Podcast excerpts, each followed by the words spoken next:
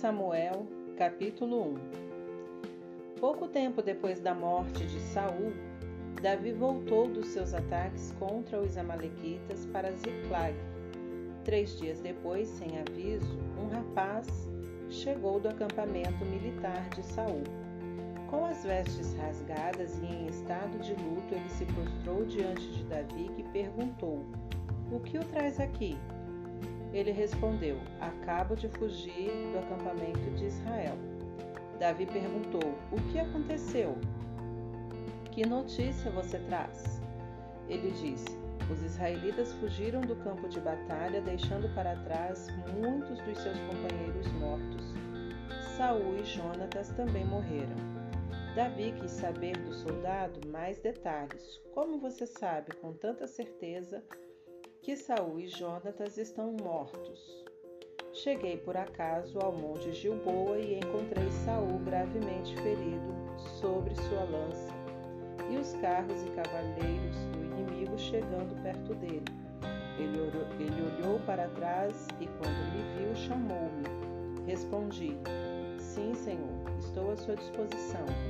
Ele me perguntou quem eu era, e eu disse: Sou a Malequita ele respondeu: Venha aqui, acabe com meu sofrimento. Estou morrendo, mas ainda estou consciente. Então fiz o que ele pediu. Eu o matei. Sabia que não sobreviveria por muito tempo. Tirei a coroa e o bracelete dele e os trouxe para o meu senhor. Aqui estão. Em sinal de luto, Davi rasgou a própria roupa. Todos os que estavam com ele fizeram o mesmo.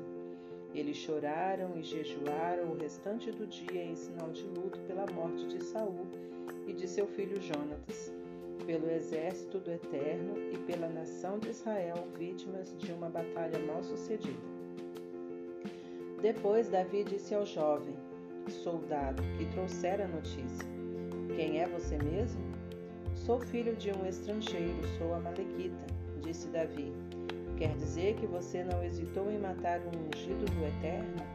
No mesmo instante, ele deu ordens a um dos seus soldados: mate O soldado desferiu um golpe contra o rapaz e ele morreu.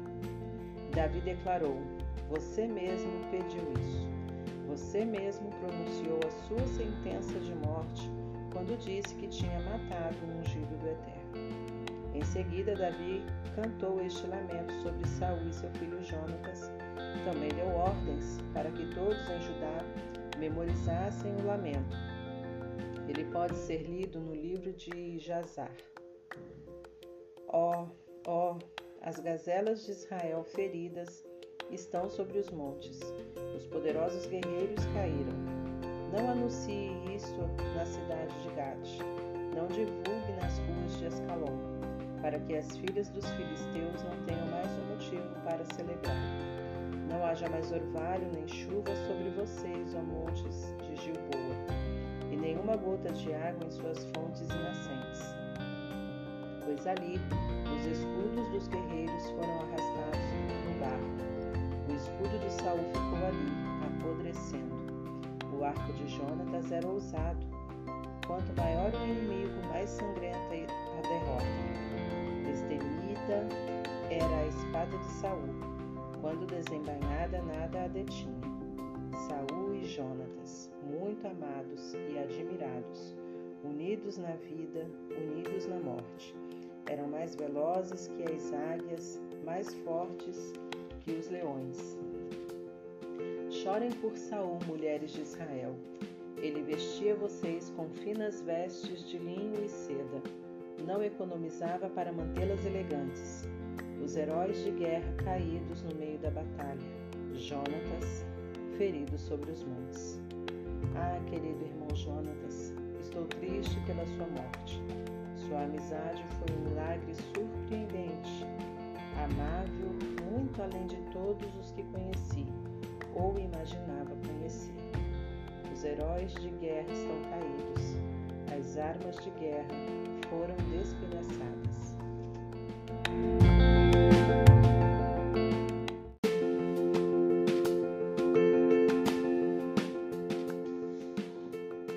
Capítulo 2 Depois disso, Davi orou. Ele perguntou ao Eterno: Devo mudar para uma das cidades de Judá? O Eterno respondeu: Sim, vá. Davi perguntou: Para qual cidade? Deus disse: Para Hebron. Assim Davi mudou-se para Hebron com suas duas esposas, Ainoã de Jezreel e Abigail, viúva de Nabal, do Carmelo. Os homens de Davi com suas famílias também foram com ele e se estabeleceram em Hebron e seus arredores. Os moradores de Judá vieram a Hebron e ali mesmo proclamaram Davi rei sobre as clãs de Judá. Disseram a Davi que foram os homens de Jabes de Leade que tinham dado um sepultamento digno a Saul. Davi enviou mensageiros aos homens de Jabes de Leade, dizendo: O Eterno abençoe vocês pelo que fizeram, por honrar o seu senhor Saul com esse funeral. Que o Eterno seja leal e fiel a vocês. Eu também farei o mesmo, serei generoso como vocês. Sejam fortes e façam o que deve ser feito. Saul, senhor de vocês, está morto. Os moradores de Judá me constituíram rei sobre eles. Enquanto isso, Abner, filho de Ner, comandante do exército de Saul, levou Esbocete, filho de Saul, para Maanaim e o proclamou rei sobre Gileade. Azer, Jezreel, Efraim e Benjamim, isto é, rei sobre todo Israel. Esbocete, filho de Saul, tinha 40 anos de idade quando começou a reinar sobre Israel. Ele reinou apenas dois anos, mas o povo de Judá permaneceu leal a Davi em Hebron, Davi reinou sobre o povo de Judá sete anos e meio. Certo dia, Abner, filho de Ner, partiu de Manaim para Gibeon com os soldados de Esbocete, filho de Saul, Joabe, filho de Zeruia, e os soldados de Davi também partiram. Eles se encontraram no açude de Gibeon. As tropas de Abner ficaram de um lado e as de Joabe do outro lado do açude. Abner desafiou Joabe. Apresente seus melhores soldados, vamos vê-los lutar. Joabe respondeu: Tudo bem, estou de acordo. Então doze benjamitas de Isbosete, filhos de Saul, e doze soldados de Davi se prepararam para lutar. Cada um agarrou a cabeça do adversário e ficou a espada nele. Todos caíram mortos de uma só vez. Por isso, naquele lugar é chamado Eucate Azurim, campo de carnificina. Fica ali mesmo em Gibeon. A batalha se intensificou durante todo o dia. Abner e os homens de Israel foram esmagados pelos homens de Davi. Os três filhos de Zeruia estavam lá, Joabe, Abisai e Azael. Azael, veloz como um antílope em campo aberto, perseguiu Abner, sempre em seu encalço. Abner olhou para trás e perguntou: É você, Azael? Ele respondeu: Sou eu mesmo. Abner disse: Desista de mim. Escolha outro que você tenha chance de ferir para ficar com as suas armas. Mas Azael não desistiu. Abner tentou, tentou mais uma vez. Volte. Não me obrigue a matar você. Como vou enfrentar seu irmão Joabe? Como ele não desistia, Abner parou, virou para trás e enfiou a lança na barriga de Azael com tanta força que ela saiu pelas costas. Azael caiu morto no chão. Todos os que chegavam ao local em que Azael estava caído paravam, mas Joabe e Abisai continuaram perseguindo Abner. Ao pôr do sol, chegaram à colina de Amar, em frente de Gia, na estrada que sai para Gibeon. Os benjamitas ficaram do lado de Abner, estrategicamente organizados sobre a colina. Abner gritou para Joabe: Vamos continuar matando uns aos outros? Não sabe que isso só vai provocar mais amargura? Até quando vai permitir que seus homens persigam seus irmãos? Joabe respondeu: Assim como Deus vive, se você não tivesse falado nada, teríamos continuado a perseguição até de manhã. Dito isso, ele tocou a trombeta e todo o exército de Judá parou. Eles desistiram de perseguir Israel e puseram fim à guerra. Abner e seus soldados marcharam a noite inteira pelo vale de Arabá, atravessaram o Jordão e, depois de marchar toda a manhã, chegaram a Manaim. Depois de voltar da perseguição de Abner, Joabe fez a contagem do seu efetivo, além de Azael. Estavam faltando 19 soldados de, de Davi. Os soldados de Davi tinham ferido e matado 360 soldados de Abner, todos benjamitas. O corpo de Azael foi trazido e sepultado no túmulo da família em Belém. Joabe e seus soldados marcharam toda a noite e chegaram a Hebron ao amanhecer.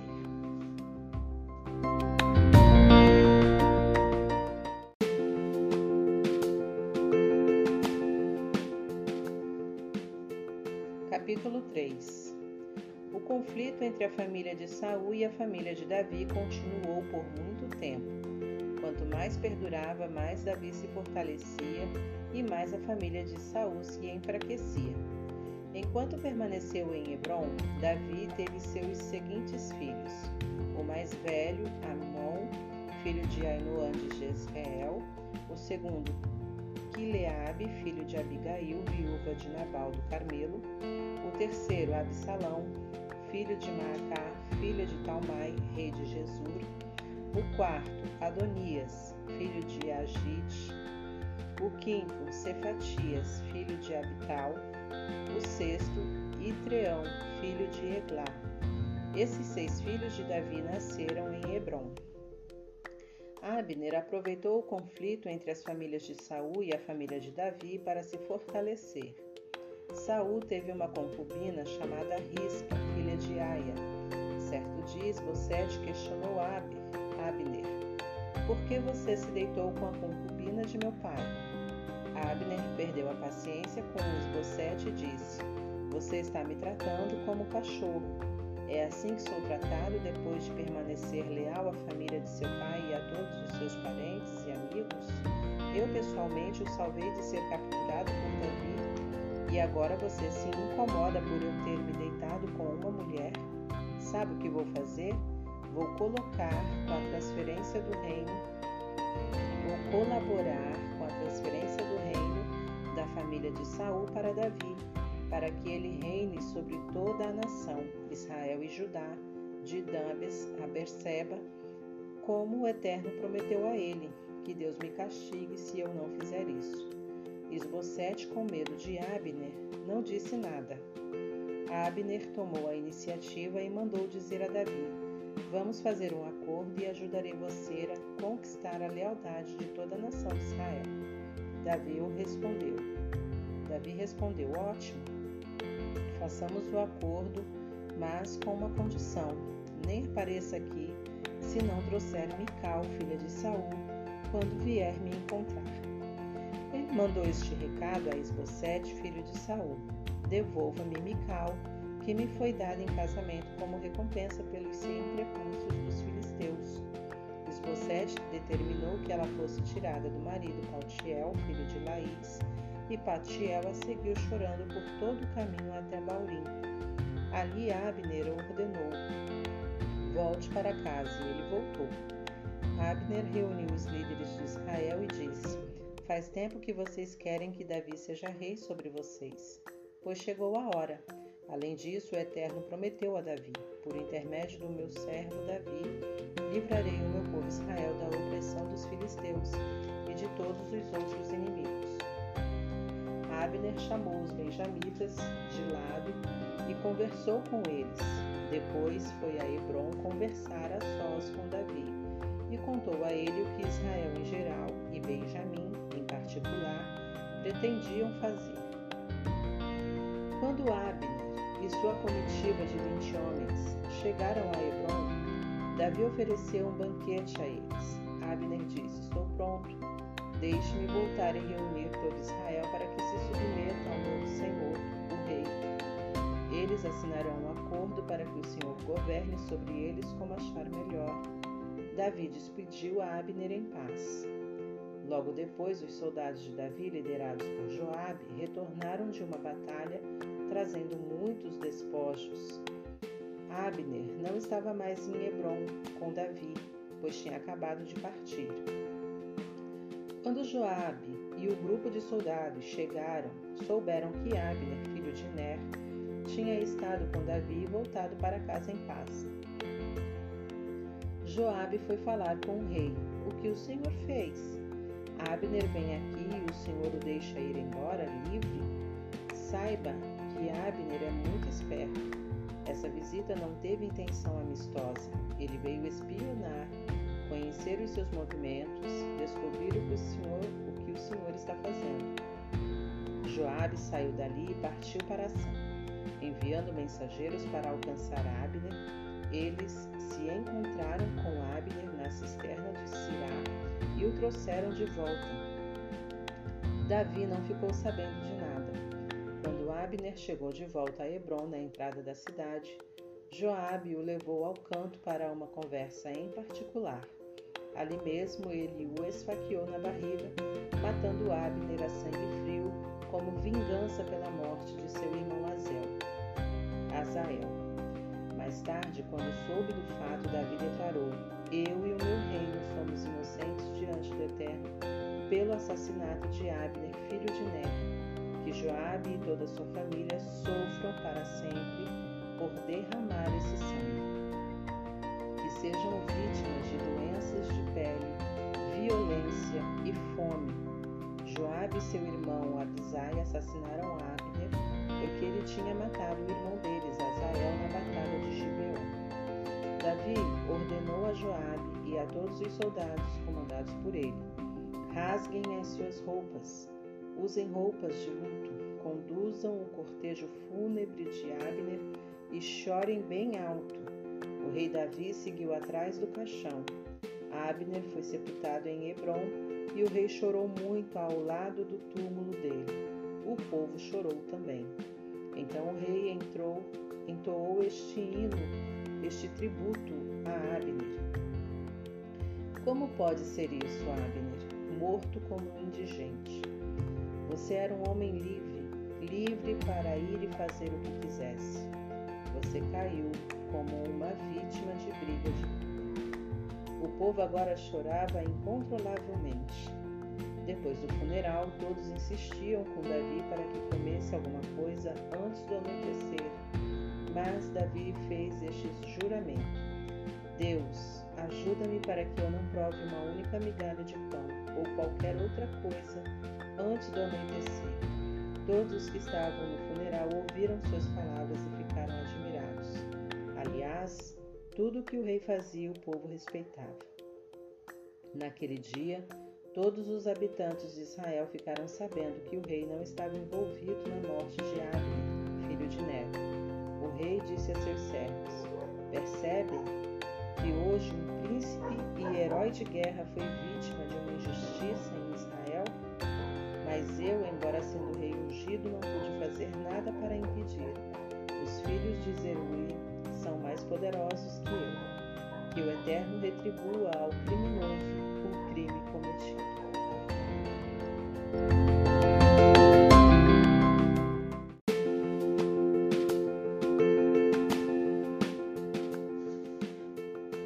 Capítulo 4 Quando Esbocete, filho de Saul, soube que Abner tinha sido morto em Hebron, perdeu a coragem, e toda a nação ficou abatida. O filho de Saul tinha dois homens no comando das tropas. Um se chamava Baaná e o outro Recabe. Eles eram filhos de Rimon de Beerote, de Benjamim. Os moradores de Beerote tinham sido designados à tribo de Benjamim desde que fugiram para Gitaim. Até hoje moram ali como estrangeiros. Ora, Jonatas, filho de Saul, teve um filho aleijado. Quando esse filho tinha cinco anos de idade, chegou de Jezreel a notícia da morte de Saul e de Jonatas. Sua ama o pegou e fugiu, mas, na pressa de escapar, ela caiu e o menino ficou aleijado. Ele se chamava Mefibosete. Certo dia, Baaná e Recabe, os filhos de Rimon, foram à casa de Esbocete. Eles chegaram no maior calor do dia, no momento do descanso da tarde. Eles entraram na casa fingido, fingindo ter ido tratar de algum negócio. A mulher que guardava a porta do quarto estava dormindo. Por isso Recabe e Baaná conseguiram passar por ela e entrar no quarto em que Esbocete dormia. Eles o mataram e cortaram a cabeça dele, saindo com ela como se fosse um troféu. Eles viajaram a noite toda pelo caminho de Arabá. Eles trouxeram a cabeça de Esbocete a Davi em Hebron, dizendo ao rei: Aqui está a cabeça de Esbocete, filho de Saul, seu inimigo. Ele queria matar você, mas o Eterno vingou o meu senhor, o rei. Hoje ele vingou o senhor de Saul e de sua descendência. Mas Davi respondeu aos irmãos Recabe e Baná, filhos de Rimon, de Beerote. Assim como vive o Eterno, que me livrou de todas as minhas aflições, quando o mensageiro me trouxe a notícia da morte de Saul, achando que eu ficaria contente, eu o prendi e matei na mesma hora em Ziclag. Foi essa a recompensa dele pela suposta boa notícia. Agora vêm vocês aqui, homens perversos, dizendo que mataram um homem inocente a sangue frio, um homem que estava dormindo na própria cama. Não pensem que eu inocentarei vocês e que não os eliminarei. Dito isso, Davi deu ordem a seus soldados. Eles mataram os dois homens, cortaram a cabeça e os pés deles e penduraram os corpos perto do açude de Hebron mas levaram a cabeça de Esbocete e a enterraram no túmulo de Abner, em Hebron.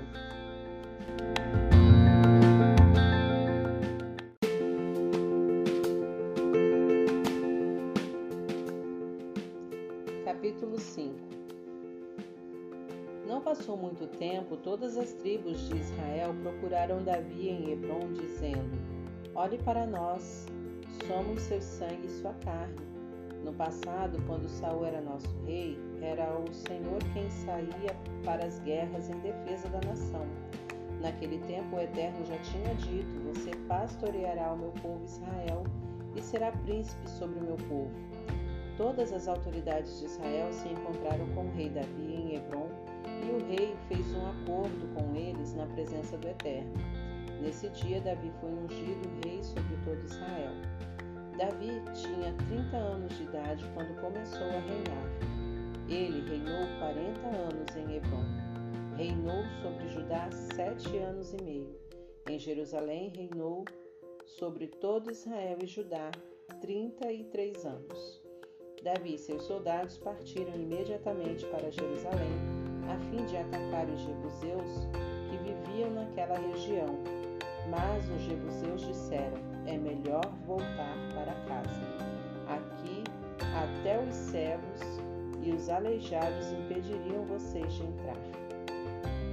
Vocês não vão conseguir entrar aqui. Eles tinham certeza de que Davi não conseguiria invadir a cidade. Mas Davi atacou e capturou a fortaleza de Sião, que ficou conhecida desde então como a cidade de Davi. Naquele dia, Davi disse: Para conseguir derrotar estes jebuseus, é preciso entrar pelo canal de água e acabar com esses cegos e aleijados, que Davi detesta. É por isso que as pessoas passaram a dizer: nenhum aleijado ou cego poderá entrar no palácio. Davi fez da fortaleza de sua, da fortaleza de sua sede. Davi fez da fortaleza a sua sede e deu a ela o nome de Cidade de Davi. Ele promoveu o desenvolvimento da cidade da periferia para o centro. Davi continuou se fortalecendo, pois o Senhor dos exércitos de anjos estava com ele. Foi nessa época que Irão, rei de Tiro, enviou mensageiros a Davi com muitas toras de cedro. Ele enviou também carpinteiros e pedreiros com a missão de construir um palácio para Davi. Davi entendeu isso como um sinal de que o Eterno estava confirmando seu reinado sobre Israel e consolidando o reino por amor de seu povo Israel. Depois de sair de Hebron, Davi tomou mais concubinas e mulheres, e nasceram outros filhos e filhas. Estes são os nomes dos que nasceram em Jerusalém: Samua, Sobabe, Natã, Salomão, Ibar, Elisua, Nefeg, Jafia, Elisama, Eliada e Elifelete. Quando os filisteus souberam que Davi tinha sido proclamado rei sobre todo Israel, fizeram planos para capturá-lo. Davi soube disso e desceu para sua fortaleza, enquanto os filisteus se espalhavam pelo vale de Refaim. Davi perguntou ao Eterno: Devo atacar os filisteus? Posso contar com a tua ajuda para derrotá-los? O Eterno respondeu: Vá, conte comigo, eu ajudarei a derrotá-los. Davi foi para Baal Perazim e os derrotou ali. Depois de vencê-los, ele declarou: O Eterno irrompeu contra os inimigos como um jato de água. Por isso, Davi deu ao lugar o nome de Baal Perazim, o Senhor que irrompe. Os filisteus que fugiram abandonaram seus ídolos e Davi e seus soldados os levaram embora. Passado um tempo, outra vez os filisteus subiram e espalharam suas tropas pelo vale de Refaim, e Davi mais uma vez consultou o Eterno. Dessa vez o Eterno disse: Não os ataque de frente. Em vez disso, dê a volta por trás deles e arme uma emboscada diante das amoreiras. Quando você ouvir uma movimentação no alto das árvores, prepare-se para atacar. É o sinal de que o Eterno saiu na frente para atacar o acampamento filisteu. Davi fez exatamente o que o Eterno recomendou e derrotou os filisteus desde Gibeon até Gezer.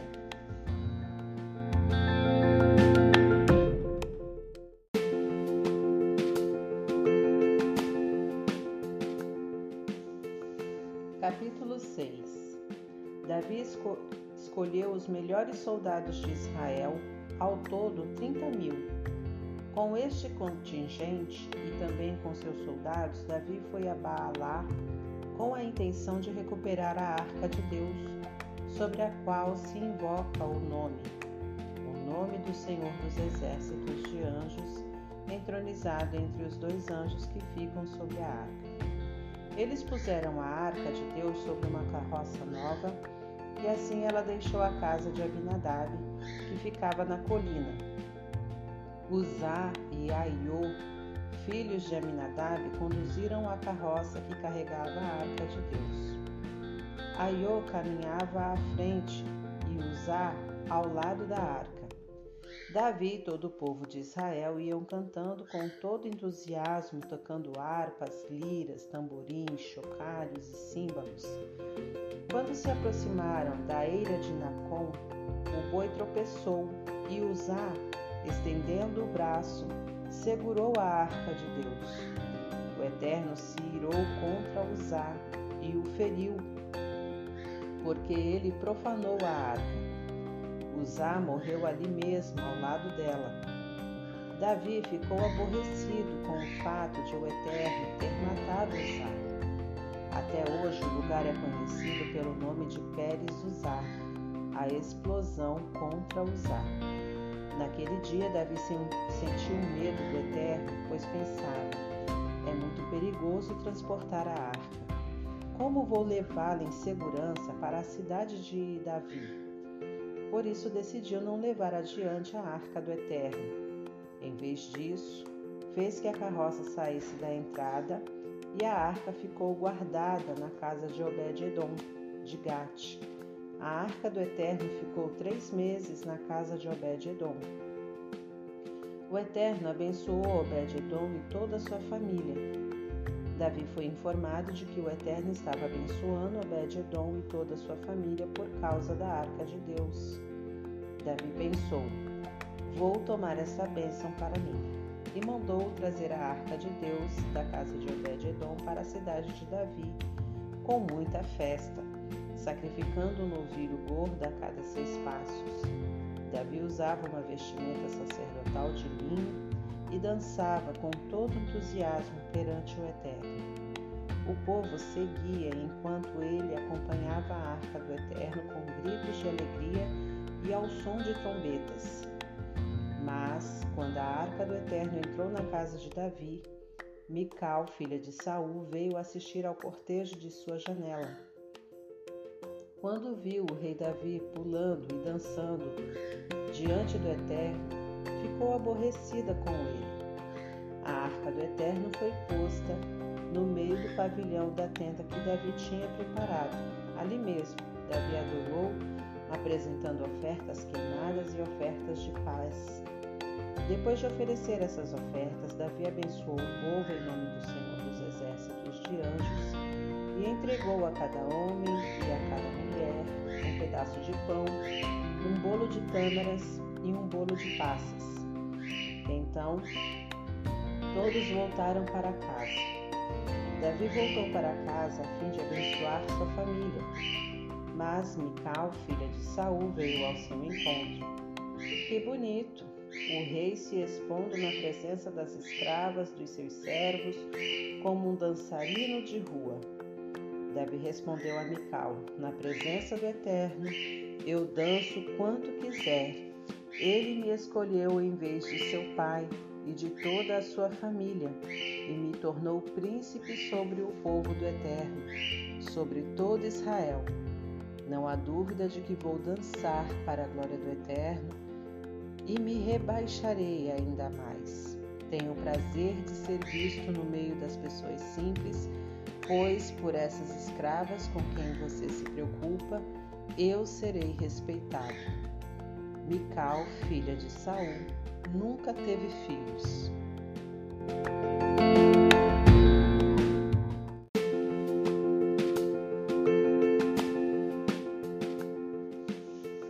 Capítulo 7 Pouco tempo depois, o rei estava à vontade em casa porque o Eterno tinha dado a ele descanso de todos os seus inimigos. Certo dia, Davi disse ao profeta Natã: Veja só, eu estou aqui no maior conforto, numa casa de cedro luxuosa, enquanto a arca de Deus continua numa simples tenda. Natã disse ao rei: Faça o que estiver em seu coração. Eterno está com você. Mas, naquela noite, o Eterno disse a Natã: Vá dizer ao meu servo Davi: É isto que o Eterno diz sobre esta questão. Você quer construir uma casa para eu morar? Por quê? Até hoje, nunca morei numa casa, desde que trouxe os filhos de Israel da terra do Egito. Durante todo este tempo, permaneci numa tenda. Todas as minhas jornadas com Israel, nunca exigi dos líderes que me designei, que designei para pastorear Israel, a construção de uma casa de cedro para mim por isso, diga ao meu servo Davi: O Senhor dos exércitos de anjos diz assim: Eu tirei você do cuidado das ovelhas e fiz de você príncipe sobre meu povo Israel. Eu o acompanhei por todos os lugares que você foi e o ajudei a derrotar os seus inimigos. Agora, estou tornando você conhecido e reconhecido entre as pessoas mais importantes da terra Vou designar um lugar seguro para o meu povo, a fim de que tenham estabilidade numa terra própria, de modo que não sejam mandados de um lado para o outro. Também não permitirei que os perversos os molestem, como sempre fizeram, mesmo na época em que estabeleci juízes para governá-los. Por fim, vou providenciar que você fique livre de todos os seus inimigos o Eterno tem ainda esta mensagem: Eu mesmo vou fundar uma dinastia para você. Quando sua vida chegar ao fim e você for sepultado com os seus antepassados, levantarei um descendente de seu, seu, seu próprio sangue e carne, que será o seu sucessor, e darei estabilidade ao governo dele ele edificará uma casa em minha homenagem e eu preservarei o reinado dele. Serei seu pai e ele será como um filho para mim. Se ele cometer algum erro, tratarei de discipliná-lo como de costume, no, como um filho, como no caso de fracassos e tropeços da vida dos mortais. Mas nunca renunciarei ao meu amor por ele, como fiz com Saul antes de você. Sua família e seu reino serão sempre estáveis. Eu mesmo estou cuidando disso. Seu trono sempre estará lá, firme como uma rocha. Natan relatou fielmente a Davi o que viu e ouviu na visão. O rei Davi entrou na presença do Eterno e orou: Quem sou eu, Senhor Eterno, e quem é a minha família, para que eu chegasse a este ponto? Isso não é nada comparado com o que está para acontecer, pois também falaste sobre o futuro da minha família, dando-me um vislumbre desta época, Senhor Eterno. O que eu poderia dizer diante de tudo isso? Tu me conheces, Senhor Eterno, sabe como sou. O que fizeste não foi pelo que sou, mas pelo que tu és e por tua graça, e me deixaste saber isso. Por isso tu és grandioso, Senhor Eterno. Não há outro igual a ti, não há outro Deus além de ti. Nada há que se compare ao que ouvimos a teu respeito. E quem pode se comparar com o teu povo Israel, uma nação singular na terra que resgataste para ti, ó Deus? Ato que te tornou conhecido, realizaste proezas extraordinárias, expulsando nações e seus deuses na ocasião em que tiraste o teu povo do Egito. Separaste um povo para ti, o povo de Israel, que será teu para sempre e tu, ó Eterno, te fizeste Deus deles. Agora, Deus Eterno, confirma para sempre o que prometeste para mim e minha família. Cumpra a tua promessa. Assim, tua fama sempre aumentará quando as pessoas disserem: O Senhor dos exércitos de anjos é o Deus de Israel. E a descendência de seu servo Davi permanecerá inabalável e segura na tua presença porque tu, Senhor dos exércitos de anjos e Deus de Israel, me disseste com todas as letras: Eu mesmo vou fundar uma dinastia para você. Foi por isso que tive a coragem de fazer esta oração. Assim, Senhor eterno, sendo Deus que és, fazendo estas promessas e tendo dito estas belas palavras a mim, peço-te mais uma coisa. Abençoa minha família protege-a sempre. Sei que já prometeste isso, Senhor eterno.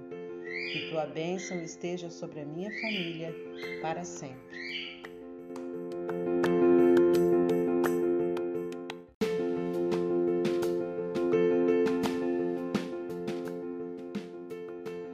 Capítulo 8 Depois disso, Davi derrotou os filisteus. Ele os subjugou e assumiu o controle da região. Ele também lutou e derrotou Moabe, escolheu aleatoriamente dois terços deles e os executou.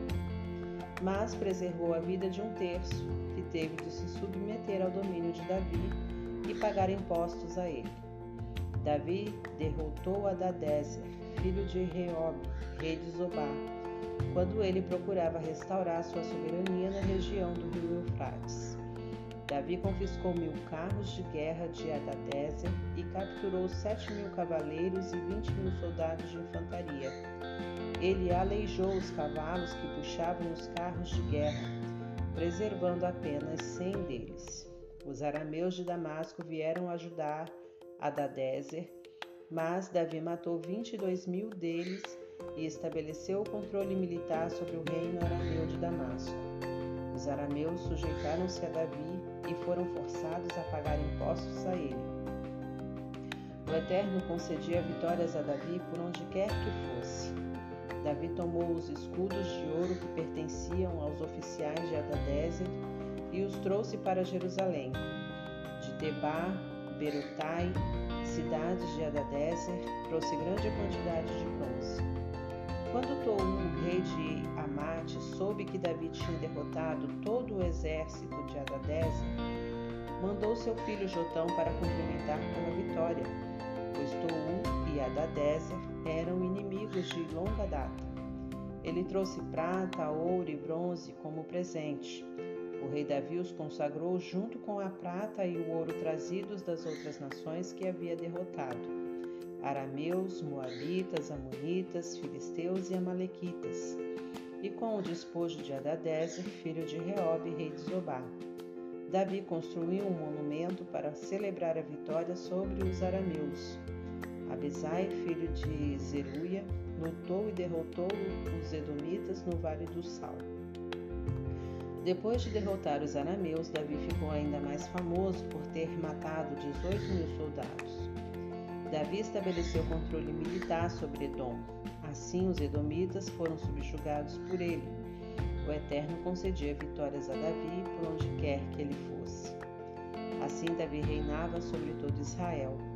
Ele era correto e imparcial em todos os seus negócios e relacionamentos. Joabe, filho de Zeruia, era comandante do exército. Josafá, filho de Ailude, era arquivista. Zadok, filho de Aitube e Aimeleque, filho de Abiatar, eram sacerdotes. Seraías era secretário. Benaia, filho de Joiada, era chefe dos queretitas e dos peletitas. E os filhos de Davi eram sacerdotes.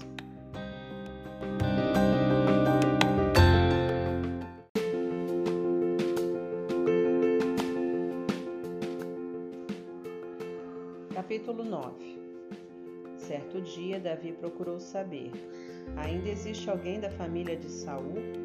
Se houver, gostaria de fazer algo por ele, por respeito a Jonatas. Havia um antigo escravo da família de Saul chamado Ziba. Ele foi levado à presença de Davi.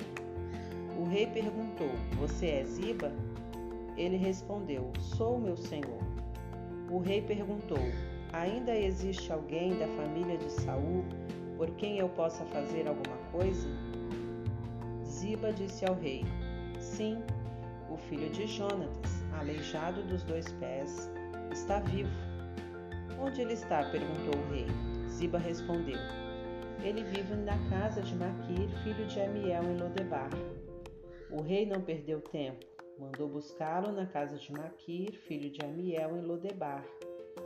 Mefibosete, filho de Jonatas e neto de Saul, apresentou-se a Davi e prostrou-se com o rosto em terra por respeito ao rei. Davi perguntou: Você é Mefibosete? Ele respondeu: Sim, senhor. Davi o tranquilizou: Não tenha medo. Eu gostaria de ajudar você em honra à memória de seu pai, Jonatas. Para começar, vou devolver a você todas as propriedades de seu avô Saul Além do mais, de hoje em diante você participará de todas as refeições comigo à minha mesa.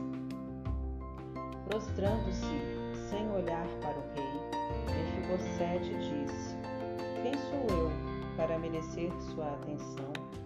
Um cão morto como eu. Davi mandou chamar Ziba, o homem de confiança de Saul, e disse: Estou entregando tudo que pertence a Saul e à família dele ao neto do seu senhor. Você, seus filhos e seus escravos cultivarão as terras dele e trarão a produção para Mefibosete. Ele vai viver disso. O próprio Mefibosete, neto de seu senhor, de hoje em diante, participará de todas as refeições comigo à minha mesa. Ziba tinha quinze filhos e vinte escravos. Ziba respondeu: tudo que o meu senhor, o rei, ordenar ao seu servo, certamente o seu servo fará. A partir daquele dia, Mefibosete comia com Davi à mesa, como membro da família real. Mefibosete também tinha um filho pequeno, chamado Mica. Toda a família de Ziba passou a servir Mefibosete. Mefibosete viveu em Jerusalém, participando todos os dias da mesa do rei. Ele era aleijado de ambos os pés.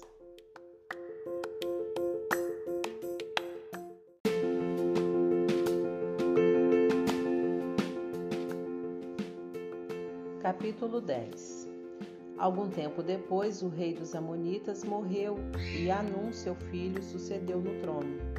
Davi disse: Quero demonstrar minha boa vontade para com Anum, filho de Naás Quero tratá-lo da mesma forma com que seu pai me tratou. Assim, Davi mandou condolências a Anum pela morte de seu pai. Mas, quando os enviados de Davi chegaram ao território dos Amonitas, os líderes da nação alertaram Anum, chefe deles. Você acha que Davi quer mesmo prestar respeito a seu pai, enviando suas condolências? Não acha que ele mandou esses emissários para espionar a cidade e conquistá-la? Anu mandou, mandou prender os enviados de Davi, rapou a cabeça e rasgou as roupas deles pela metade até a altura das nádegas e os mandou embora. Contaram a Davi o que tinha acontecido e ele mandou alguém ao encontro deles, pois tinham sido muito humilhados. O rei mandou dizer a eles: permaneçam em Jericó até a barba crescer de novo, depois voltem para cá. Quando os amonitas perceberam que Davi passou a considerá-los inimigos, contrataram vinte mil soldados de infantaria dos arameus de Bet-Reob e Zobá dez mil homens do rei Maaca e doze mil de Tobi. Ao saber disso, Davi mandou que Joabe, com seus melhores soldados mais bem preparados, os atacasse sem piedade. Os amonitas saíram e se prepararam para a batalha na entrada da cidade. Os arameus de Zobai de Reob e os homens de Tobi de Maaca se posicionaram em campo aberto quando Joabe percebeu que precisava lutar em duas frentes, por trás e pela frente, designou os melhores soldados de Israel para enfrentar os arameus. O restante do exército foi posto sob o comando de seu irmão Abisai. Sua missão era enfrentar os amonitas. Joabe disse: Se os arameus forem muito numerosos para mim, venha me ajudar. Mas se os amonitas forem muito numerosos para você, eu irei ajudar. Agora coragem, lutaremos com todas as forças pelo nosso povo e por todas as cidades do nosso Deus. O Eterno fará o que for preciso. Mas quando Joabe e seus soldados começaram a luta, os arameus fugiram. Os amonitas, vendo os arameus fugindo, também abandonaram o confronto com Abisai e correram para dentro da cidade. Joabe suspendeu a batalha contra os amonitas e voltou para Jerusalém. Quando viram que tinham sido derrotados por Israel, os arameus se reorganizaram. Adadezer mandou chamar os arameus do outro lado do Eufrates. Eles vieram até Elã, sob o comando de Suboc, comandante do exército de Adadezer. Tudo isso foi relatado a Davi. Davi reuniu Israel, atravessou o Jordão e chegou a Elã. Os arameus se puseram em formação de batalha para enfrentar Davi. O combate se intensificou, mas os arameus outra vez tiveram de fugir de Israel. Davi matou 700 condutores de carro e 40 mil cavaleiros. Feriu gravemente Soboc, o comandante do exército que morreu na batalha.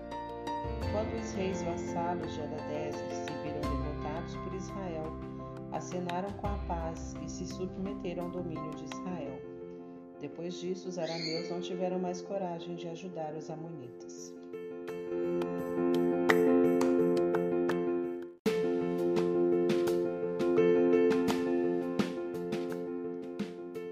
Capítulo 11 Um ano depois, na época em que os reis tinham o hábito de sair à guerra, Davi enviou Joabe e seus oficiais em todo Israel com a missão de eliminar de uma vez por todas os amonitas eles cercaram Rabá, mas, desta vez, Davi permaneceu em Jerusalém.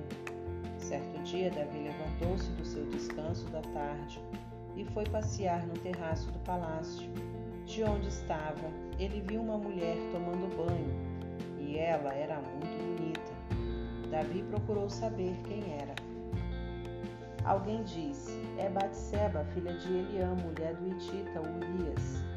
Davi ordenou que a trouxesse. Quando a mulher chegou, ele se deitou com ela. Isso aconteceu na época da purificação, depois da menstruação dela. Ela voltou para casa e algum tempo depois descobriu que estava grávida. Batseba mandou o seguinte recado a Davi: Estou grávida. Davi mandou dizer a Joabe: Traga aqui Urias, o Hitita. Joabe o enviou. Quando ele chegou, Davi quis saber notícias da batalha como estavam Joabe, as tropas e o combate.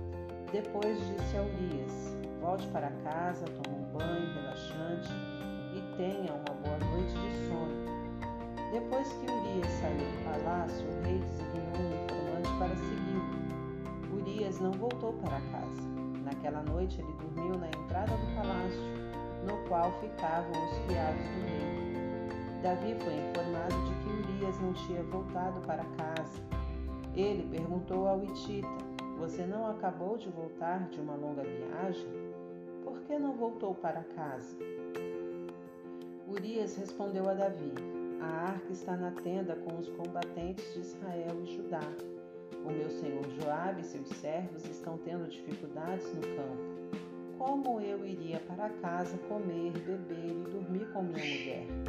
Jamais poderia fazer isso. Davi respondeu: Tudo bem, faça como quiser. Fique hoje aqui e o mandarei de volta amanhã. Urias ficou em Jerusalém o restante do dia. No dia seguinte, Davi o convidou para comer e beber com ele e fez que ele se embriagasse. Mas à noite, mais uma vez, Urias dormiu onde ficavam os criados do rei e não voltou para casa.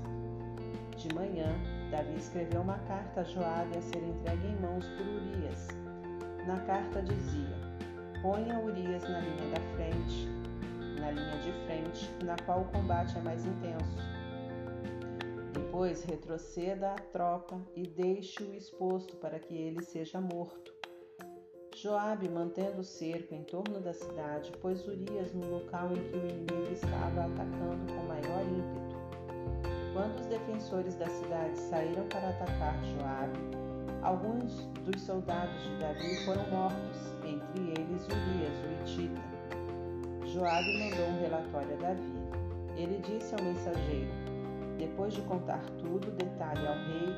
Se ele ficar furioso, diga: Além disso, seu servo Urias o Hitita morreu. O mensageiro de Joabe chegou a Jerusalém e deu um relatório completo ao rei. Ele disse: O inimigo era muito mais forte do que nós. Eles avançaram contra nós em campo aberto e nós os pressionamos de volta para dentro dos muros da cidade. Mas depois eles lançaram flechas pesadas contra nós no muro da cidade e dezoito soldados do rei morreram. Quando o mensageiro terminou o relato, Davi ficou furioso com Joabe e descarregou sua raiva no mensageiro. Por que vocês chegaram tão perto da cidade? Não sabiam que poderiam ser atacados no muro? Não se lembraram de como Abimeleque, filho de Jerusalém, foi morto em Tebes? Uma mulher jogou uma pedra de moinho do alto do muro e esmagou a cabeça dele porque chegaram tão perto do muro. O mensageiro de Joabe, aliás, seu servo Urias. O mensageiro de Joabe disse: Aliás, seu servo Urias, o Itita, morreu. Então Davi disse ao mensageiro: Entendo, diga a Joabe, não se preocupe com isso, a guerra é assim mesmo. Às vezes mata um, às vezes mata outro, nunca se sabe quem será o próximo. Reforce o ataque contra a cidade até destruí-la. Trate de encorajar Joabe. Quando a esposa de Urias soube que o marido estava morto, chorou por ele. Depois de passado o luto, Davi mandou chamá-la para, para o palácio. Ela se tornou sua mulher e deu à luz um filho.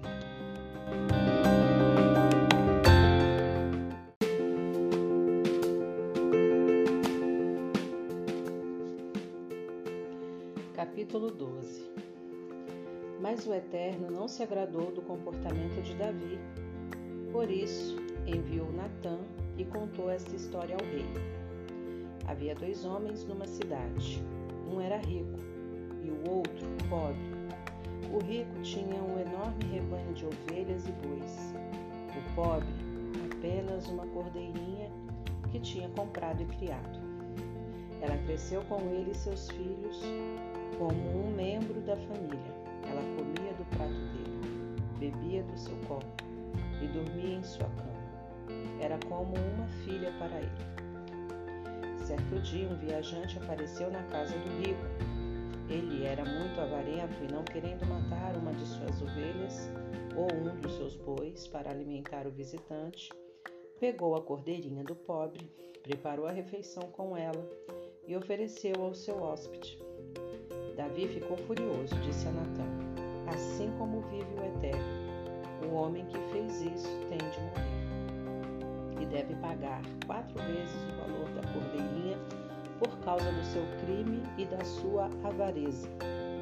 Natã respondeu: Você é esse homem. E o Eterno, o Deus de Israel, manda dizer: Eu ungi você rei sobre Israel. Eu o livrei das mãos de Saul. Dei a você casa e a filha de seu senhor e outras mulheres que podia ter em seus braços. Dei Israel e Judá a você e como se não bastasse, daria a você muito mais. Então, por que você desprezou a palavra do Eterno, cometendo tamanho erro? Você assassinou Urias, o Itita, e tomou a mulher dele. Pior, você o matou com a espada dos Amonitas. Agora já irá conviver sempre com a morte e assassinato. É o Eterno quem está dizendo. A sua desgraça virá da sua família. Tomarei as suas mulheres à sua vista e as entregarei ao seu amigo, e ele estará com elas publicamente. Você cometeu esse ato em secreto, mas isso acontecerá diante de toda a nação. Davi confessou a Natã: De fato, pequei contra o Eterno. Natã declarou: É verdade. Mas essa não é a palavra final. O Eterno perdoa você, você não morrerá. Mas, por ter ofendido o Eterno, seu filho morrerá. Depois que Natã voltou para casa, o Eterno afligiu o filho de Davi, que é a mulher de Urias deu à luz, e o menino ficou muito doente. Davi orou desesperadamente a Deus pelo menino.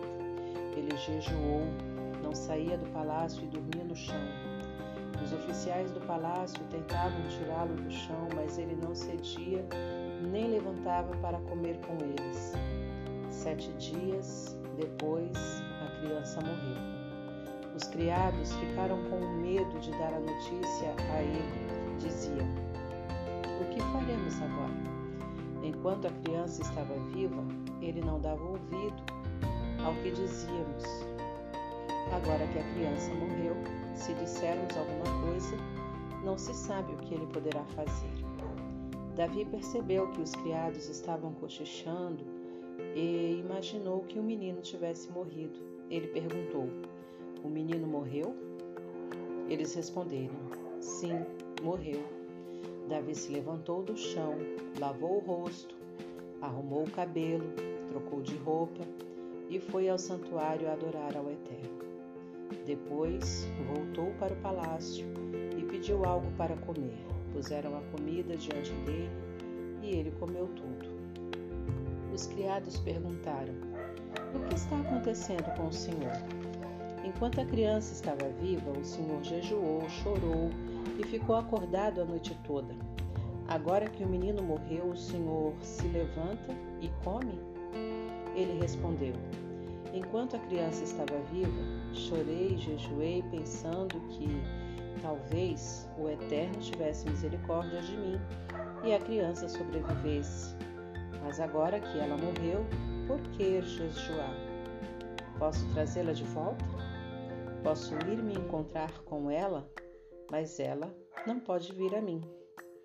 Davi foi consolar sua mulher, Batseba, e depois de se deitar com ela, ela engravidou outra vez. Nasceu um menino e deram a ele o nome de Salomão. O Eterno amou e enviou uma mensagem por intermédio de Natã. O menino deveria ser chamado Gedidias, amado do Eterno. Na guerra contra os Amonitas em Rabá, Joabe conquistou a cidade real.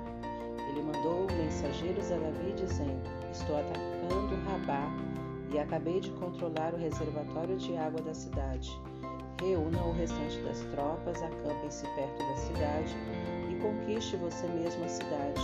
Do contrário, eu a conquistarei e receberei as honras por isso. Então Davi conduziu as tropas até Rabá, lutou e conquistou a cidade. Ele pegou a coroa do rei da cidade, que pesava muito por causa do ouro e das pedras preciosas. Puseram a coroa na cabeça de Davi e saquearam a cidade, carregando tudo que era de valor. Davi tirou todos os habitantes da cidade e os submeteu a trabalhos forçados com serras e picaretas e machados e na fabricação de tijolos. Ele fez o mesmo com todas as cidades dos Amonitas. Depois voltou com todo o exército para Jerusalém.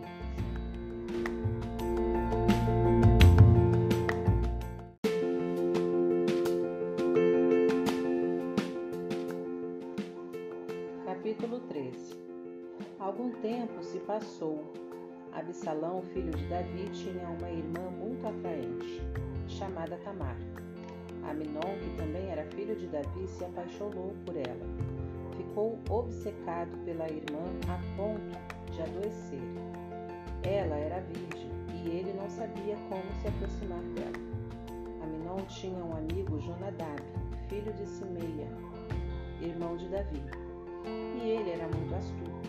Ele perguntou a Aminon: por que você está definhando dia a dia, filho do rei?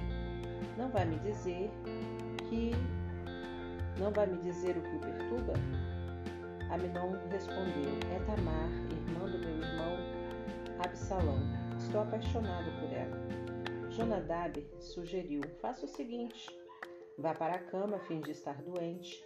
Quando seu pai vier visitá-lo, peça a ele: mande para mim, mande minha irmã Tamar preparar uma comida para mim e me servir, mas ela deve prepará-la aqui onde eu possa vê-la. Aminon foi para a cama e fingiu estar doente. Quando o rei foi visitá-la, Aminon pediu: Mande minha irmã Tamar preparar alguns bolos aqui onde eu possa vê-la e ser servido por ela. Davi mandou um recado para Tamar, que estava em casa naqueles dias. Vá à casa do seu irmão Aminon e prepare algo para ele comer. Tamar foi para a casa de seu irmão Aminon, na qual ele estava deitado. Ela fez a massa, preparou os bolos e os assou, enquanto ele a observava de sua cama. Mas, quando ela trouxe a assadeira para servi-lo, ele não quis comer. Aminon disse: Mande que todos saiam da casa. Depois que todos saíram, ele disse a Tamar: Traga comida ao meu quarto, no qual podemos comer com privacidade. Ela levou os bolos que tinha preparado para o quarto de seu irmão. Mas quando ela estava pronta para servi-lo, ele a agarrou e disse: Venha para a cama comigo, irmã. Ela disse: Não, meu irmão, não me violente. Isso não se faz em Israel. Não faça essa loucura. Onde eu me esconderia depois? E você cairia em desgraça. Por favor, peça permissão ao rei. Ele permitirá que eu me case com você. Mas ele não quis saber. Era mais forte do que ela. Por isso a estuprou. Imediatamente, Aminon começou a sentir aversão por ela, mais intensa que o amor que tinha, que tinha antes. Ele disse: Levante-se, saia daqui. Mas ela disse: Não, meu irmão, por favor, isso é pior do que o que você acabou de fazer comigo. Mas ele não quis saber, chamou seu criado e ordenou: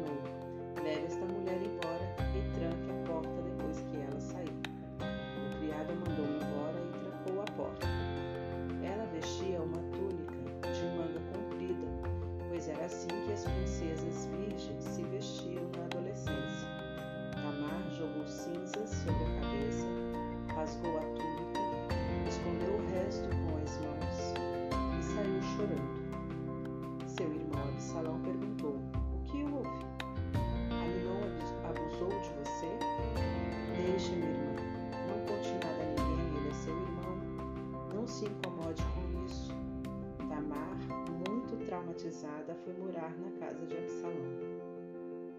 O rei Davi soube de tudo o que aconteceu e ficou furioso, mas não repreendeu Aminon. Davi o amava muito porque era o primogênito. Absalão não dirigiu mais a palavra a Aminon nem boa nem ruim. Passou a odiá-lo depois que ele abusou de sua irmã Tamar. Dois anos se passaram. Absalão tosqueava as ovelhas em Baal-Azor, perto do território de Efraim, e convidou todos os filhos do rei para festejar. Convidou também o rei, dizendo: Estou tosqueando ovelhas e quero que venham com os seus criados. Mas o rei disse: Não, meu filho, desta vez não posso, nem poderia levar toda a família. Seria muita gente para você. Apesar de Absalão insistir, Davi não aceitou, mas deu a seu filho sua bênção. Absalão disse: Se você não vier, deixe meu irmão Aminon vir. O rei perguntou: Por que ele precisa ir? Absalão tanto insistiu que o rei concordou e permitiu que Aminon e os demais filhos do rei fossem festejar com ele. Absalão preparou um banquete à altura do rei e orientou seus criados. Quando Aminon tiver bebido bastante e estiver alegre, e eu disser, e eu disser, matem Aminon, vocês o matarão sem piedade. Não tenham medo. A responsabilidade é minha. Coragem. Vocês vão conseguir. Vocês vão conseguir. Os criados de Absalão fizeram a Aminon exatamente o que seu senhor tinha determinado. Os outros filhos do rei, assustados, montaram suas mulas e subiram. Estavam ainda a caminho quando o rei ouviu os rumores. Absalão acabou de matar todos os filhos do rei. Não sobrou nenhum. O rei imediatamente rasgou as próprias roupas e jogou-se ao chão. Todos os que presenciaram a cena fizeram o mesmo. Nesse momento, Jonadab, filho de Simeia, irmão de Davi, chegou e explicou: Não, meu senhor, não precisa se preocupar, pois todos os filhos do rei estão vivos. Apenas Aminon foi morto. Isso aconteceu porque Absalão estava furioso desde que Aminon abusou de sua irmã Tamar. Então, meu senhor, o rei não precisa imaginar o pior, achando que todos os seus filhos morreram. Repito, apenas Aminon morreu. Depois disso, Absalão fugiu. Naquele momento, sentinela viu uma nuvem de poeira subindo da estrada de Oronaim, na encosta da montanha. Ele contou ao rei: Acabei, acabei de ver um grupo na estrada de Oronaim, em torno da montanha. Então Jonadab disse ao rei: Veja, são os filhos do rei voltando, como eu disse. Logo que ele terminou de falar, os filhos, dos, os filhos do entraram chorando desesperadamente. O rei e todos os seus criados se juntaram a eles e choraram muito. Davi ficou de luto muito tempo pela morte de seu filho. Depois de fugir, Absalão pediu asilo a Talmai, filho de Amiúde, rei de Gesur. Ficou ali três anos.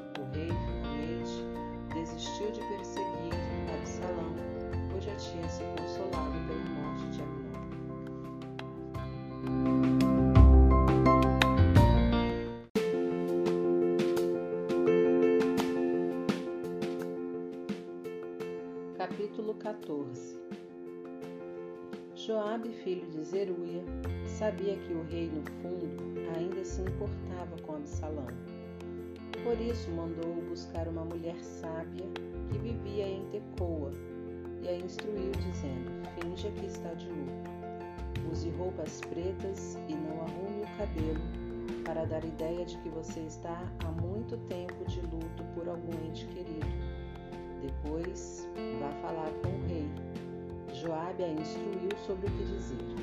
A mulher foi à presença do rei, prostrou-se respeitosamente diante dele e disse: Ó oh, rei, ajuda-me.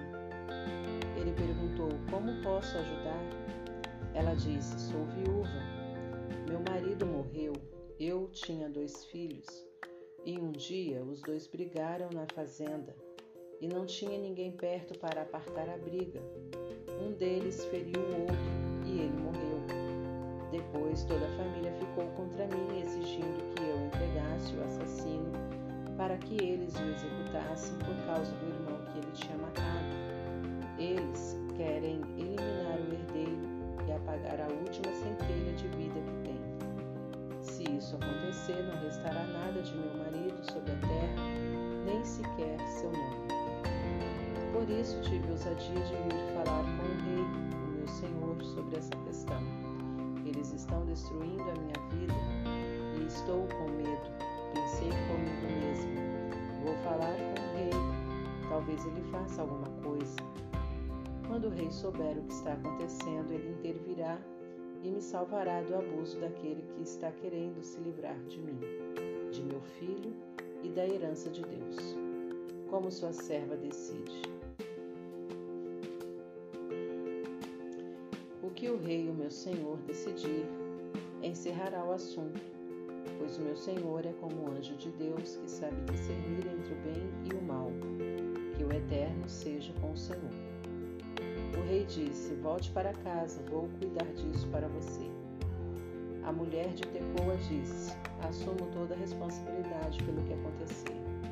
Não quero constranger o rei, nem manchar sua reputação.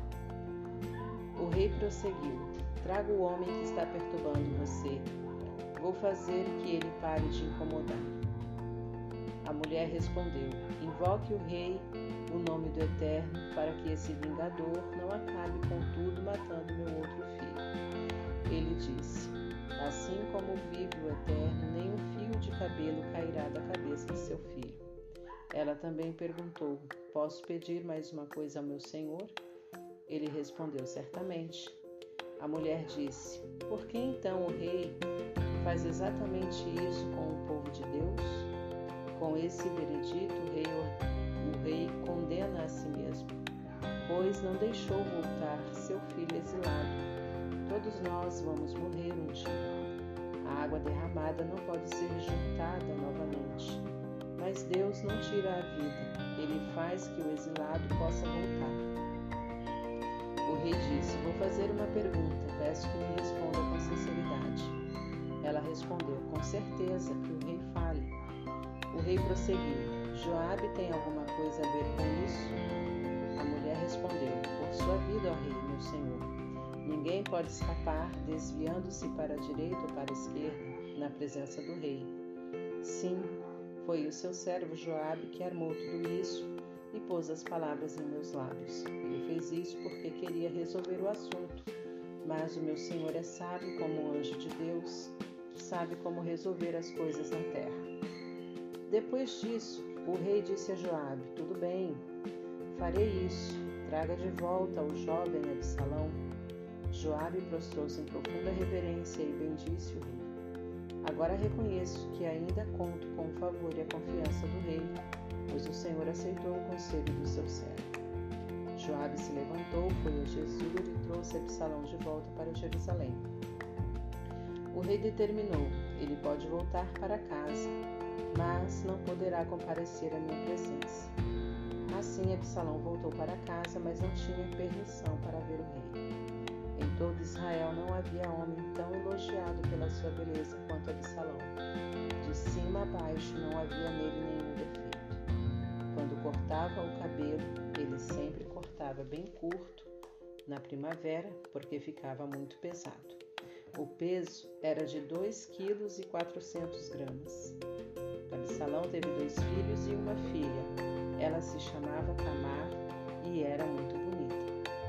Absalão viveu dois anos em Jerusalém, mas não podia ver seu pai. Davi, certa vez, ele pediu a Joabe autorização para ver o rei, mas Joabe não autorizou. Tentou de novo e Joabe se negou a dar permissão. Então disse aos seus criados: Prestem atenção fazenda de Joabe fica ao lado da minha, e ele plantou cevada. Vão lá e ateiem fogo na plantação. Os criados de Absalão fizeram o que ele mandou e puseram fogo na plantação. Deu certo, não demorou, e Joabe apareceu na casa de Absalão perguntando por que seu pessoal queimou minha plantação. Absalão respondeu: Veja, mandei chamar você, dizendo: Venha depressa. Quero que você vá ao rei e pergunte a ele por que você me trouxe de volta de Jesus. Seria melhor ter ficado lá. permita que eu compareça à presença do rei. Se ele me considerar culpado, que mande me matar. Joabe apresentou a questão ao rei e Absalão foi chamado. Ele entrou na presença do rei, prostrou-se em reverência diante dele, e o rei beijou Absalão.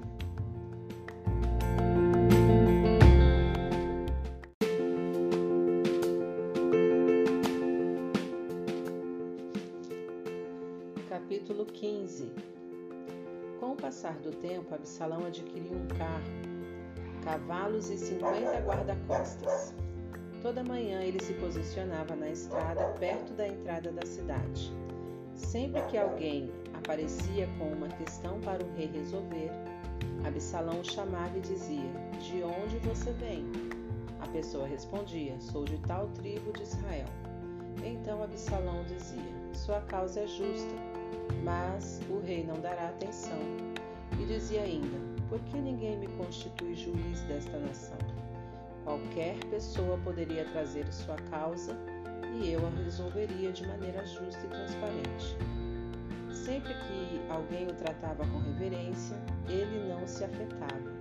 Tratava a pessoa como igual, com um abraço e beijo. Absalão fazia isso com todos que vinham tratar de algum assunto com o rei e conquistou a simpatia de todos em Israel.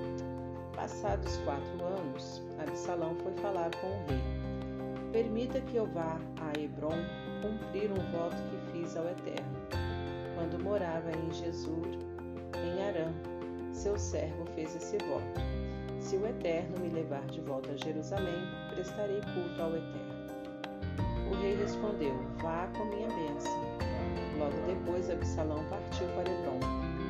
Mas nesse meio tempo, Absalão tinha enviado em segredo mensageiros por todas as tribos de Israel com esta mensagem: Quando vocês ouvirem o som de trombetas, gritem: Absalão é rei em Hebron. Duzentos homens de Jerusalém acompanharam Absalão, mas tinham sido convocados sem saber de nada agiam na inocência. Enquanto ofereciam, enquanto oferecia sacrifícios, Absalão conseguiu envolver Aitofel de Gilo, conselheiro de Davi, e tirá-lo de sua cidade. A conspiração tomou força e o número dos seguidores de Absalão aumentou. Alguém veio dizer a Davi: toda a nação está seguindo Absalão. Davi convocou todos os que eram leais a ele em Jerusalém e disse: Precisamos sair daqui, contrário, ninguém escapará de Absalão. Vamos depressa, ele está a ponto de atacar a cidade para nos matar. Os partidários do rei disseram: O que o rei, o nosso senhor, determinar, faremos. Estamos com o senhor até o fim. Então o rei e toda a sua família fugiram a pé ele deixou dez concubinas cuidando do palácio. Assim, devagar, todos saíram e pararam na última casa da cidade. Todos os soldados desfilaram diante dele, todos os queretitas, os peletitas e os seiscentos que tinham vindo com ele de Gate. O rei chamou Itai de Gate e disse: O que você está fazendo aqui? Volte para Absalão. Você é estrangeiro aqui e recém-chegado de seu país. Eu não arriscaria levar você, uma vez que eu mesmo não tenho lugar certo para ficar. Volte e leve sua família com você. Que a bondade e a fidelidade do Eterno estejam com você. Mas Itai insistiu: Assim como vive o Eterno e vive o Rei, meu Senhor, onde meu Senhor estiver, lá estarei também, seja para a vida, seja para a morte. Davi concordou tudo bem, vamos então. E foram todos, Itai de Gade com todos os seus homens e todas as crianças que estavam com ele. Todo o povo chorava vendo o grupo passar. Quando o rei atravessou o vale de, do Cedron, o exército tomou a estrada para o deserto. Zadok também estava lá e os levitas estavam com ele, carregando a arca da aliança de Deus. Eles puseram a arca de Deus no chão e Abiatar ficou ali até que todos deixaram a cidade. Então o rei deu ordem a Zadok: Leve a arca de volta para a cidade. Se o Eterno for bondoso comigo, Ele me trará de volta e me mostrará o lugar em que a arca estiver. Mas se disser, não estou contente com você, então ele poderá fazer comigo o que quiser. O rei orientou o sacerdote Zadok. Este é o plano. Volte para a cidade pacificamente, levando seu filho, seu filho Aimaas e Jonatas, filho de Abiatar.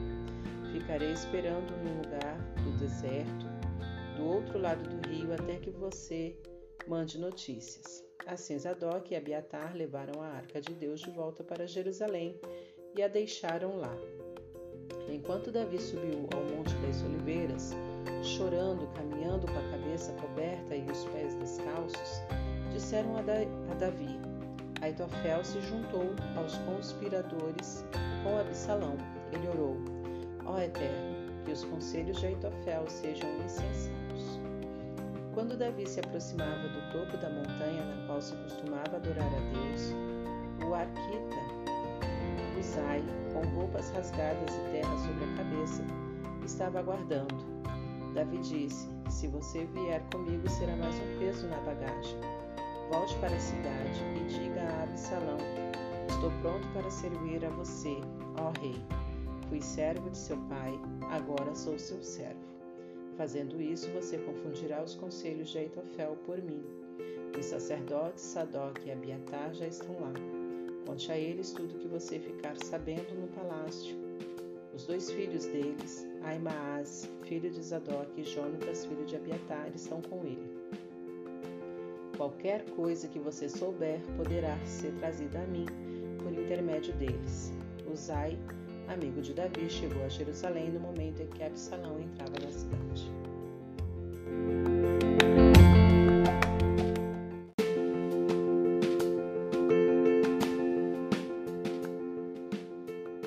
Capítulo 16 Logo que Davi atravessou o cume da montanha, ele encontrou Ziba, criado de Mefibosete, com dois jumentos carregados com duzentos pães, sem bolos de passas, cem cestas de frutas frescas e uma vasilha de couro de vinho. O rei disse a Ziba: Para que tudo isso? Ziba respondeu: Os jumentos são para a família do rei montar os pães e as frutas são para alimentar os que acompanham, e o vinho é para os que estão cansados de andar no deserto. O rei perguntou: E onde está o neto do seu senhor?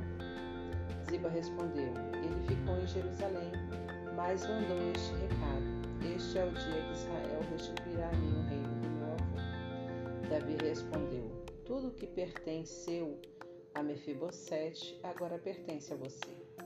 Ziba disse: Como poderia agradecer por isso? Serei eternamente devedor de meu senhor e rei, que eu nunca decepcione o Senhor. Quando o rei chegou a Baurim, apareceu um homem que tinha ligações com a família de Saul. Seu nome era Simei, filho de Gera. Ele o seguia, insultando e jogando pedras contra Davi e seus companheiros, criados e soldados.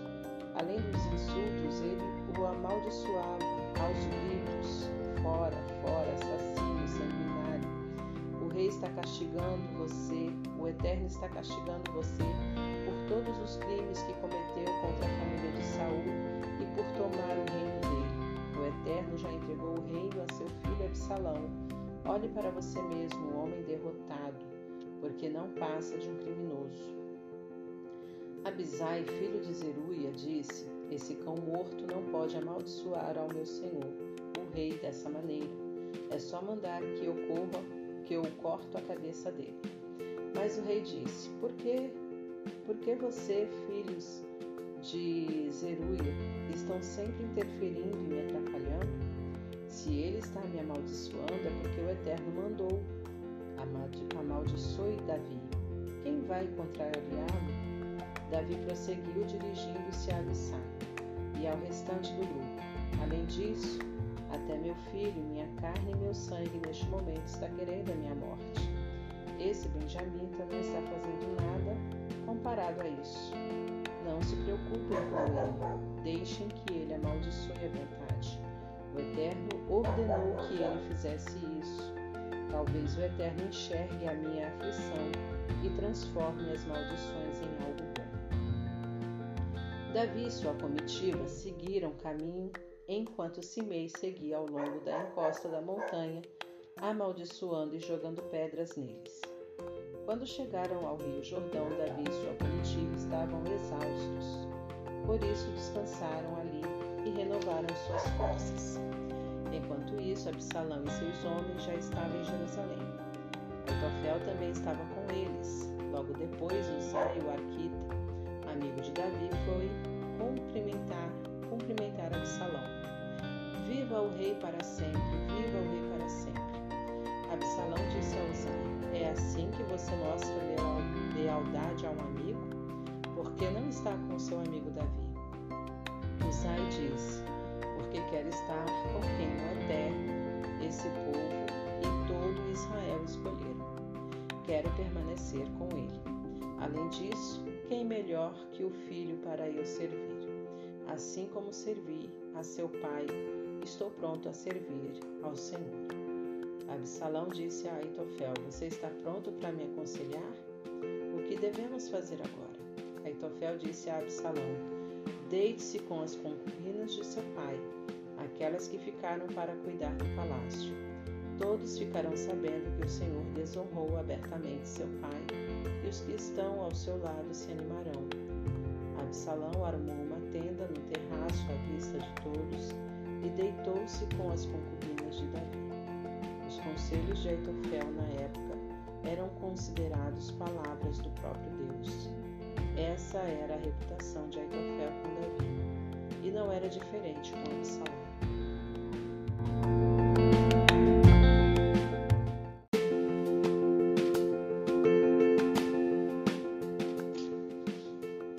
Capítulo 17 Em seguida, Aitofel aconselhou Absalão: Deixe-me escolher doze mil homens e partir esta noite atrás de Davi. Vou alcançá-lo quando ele estiver exausto e pegá-lo de surpresa. O exército fugirá e eu matarei Davi. Então trarei o exército de volta para o Senhor como uma noiva levada de volta ao noivo. Afinal, o Senhor está à procura de um só homem. Se ele for eliminado, a paz estará de volta. Absalão achou que seria uma excelente estratégia e todas as autoridades de Israel concordaram. Ainda assim, Absalão ordenou: chame Uzai, o arquita. Vamos ouvir a opinião dele. Uzai chegou e Absalão contou a ele o plano. Esse foi o conselho de Aitofel. O que acha? Devemos pô-lo em prática? Uzai disse: O conselho de Aitofel neste caso não foi bom. O Senhor conhece seu pai e os homens que estão com ele.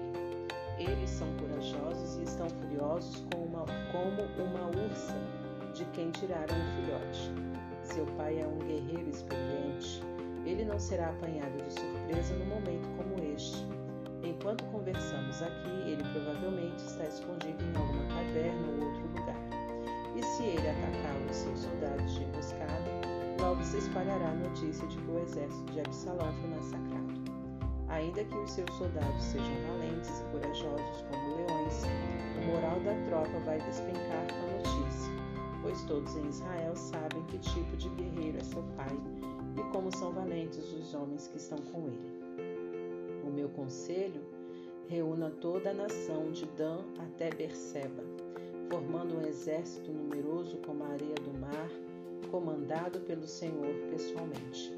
Nós os atacaremos onde quer que estejam, cairemos sobre eles como orvalhos sobre a terra.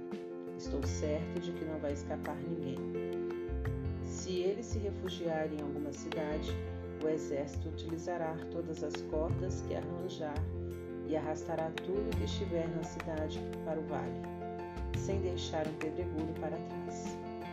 Absalão e todas as autoridades concordaram que o conselho de Uzai era melhor que o de Aitofel.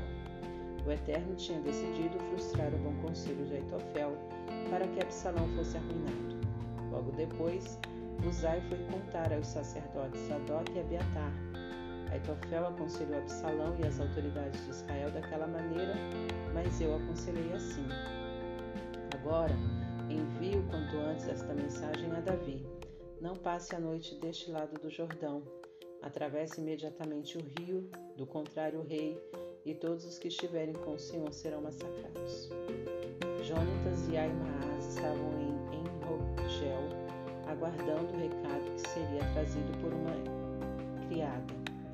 Dali eles partiriam para transmiti-lo ao rei Davi, pois não se arriscavam a entrar na cidade. Mas os soldados viu e contou a Absalão. Os dois saíram correndo e se refugiaram na casa de um homem em Baurim. Ele tinha uma cisterna no quintal e eles se esconderam ali. Espalhou grãos sobre ele para que ninguém percebesse nada de estranho. Logo depois, os servos de Absalão chegaram àquela casa e perguntaram: Você viu Aimaas e Jonatas? A mulher respondeu: Eles estavam indo na direção do rio. Eles os procuraram, mas não acharam, então voltaram para Jerusalém. Depois que eles foram embora, Aimaas e Jonatas saíram da cisterna e foram levar o recado a Davi. Levante-se e atravesse o rio imediatamente. Aitofel tem um plano contra o Senhor.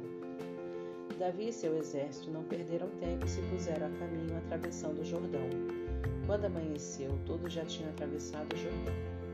Quanto a Aitofel, percebeu que seu conselho não seria seguido, montou em seu jumento e partiu para sua cidade. Depois de deixar pronto o seu testamento e de ter posto a casa em ordem, enforcou-se e assim morreu. Ele foi sepultado no túmulo da família. Enquanto Davi chegava a Manaim, Absalão e todo o exército de Israel atravessavam o Jordão.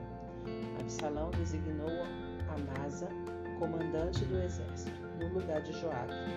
Amasa era filho de um homem chamado Itra, ismaelita que tinha se casado com Abigail, filha de Naás e irmã de Zerui, mãe de Joabe. Absalão e o exército de Israel acamparam em Gileade. Quando Davi chegou a Manaim, Sobe, filho de Naás, de Rabá, dos Amonitas, e Maquir, filho de Aimiel, de Lodebar, e Barzilai, o Gileadita, de Rogelim, trouxeram camas e cobertores, bacias, potes cheios de trigo, cevada, farinha, grão tostado, feijão e lentilhas, além de mel, coalhada e queijos de ovelha e de vaca entregaram tudo a Davi e seu exército, pois pensaram: o exército deve estar com fome, com sede e exausto no deserto.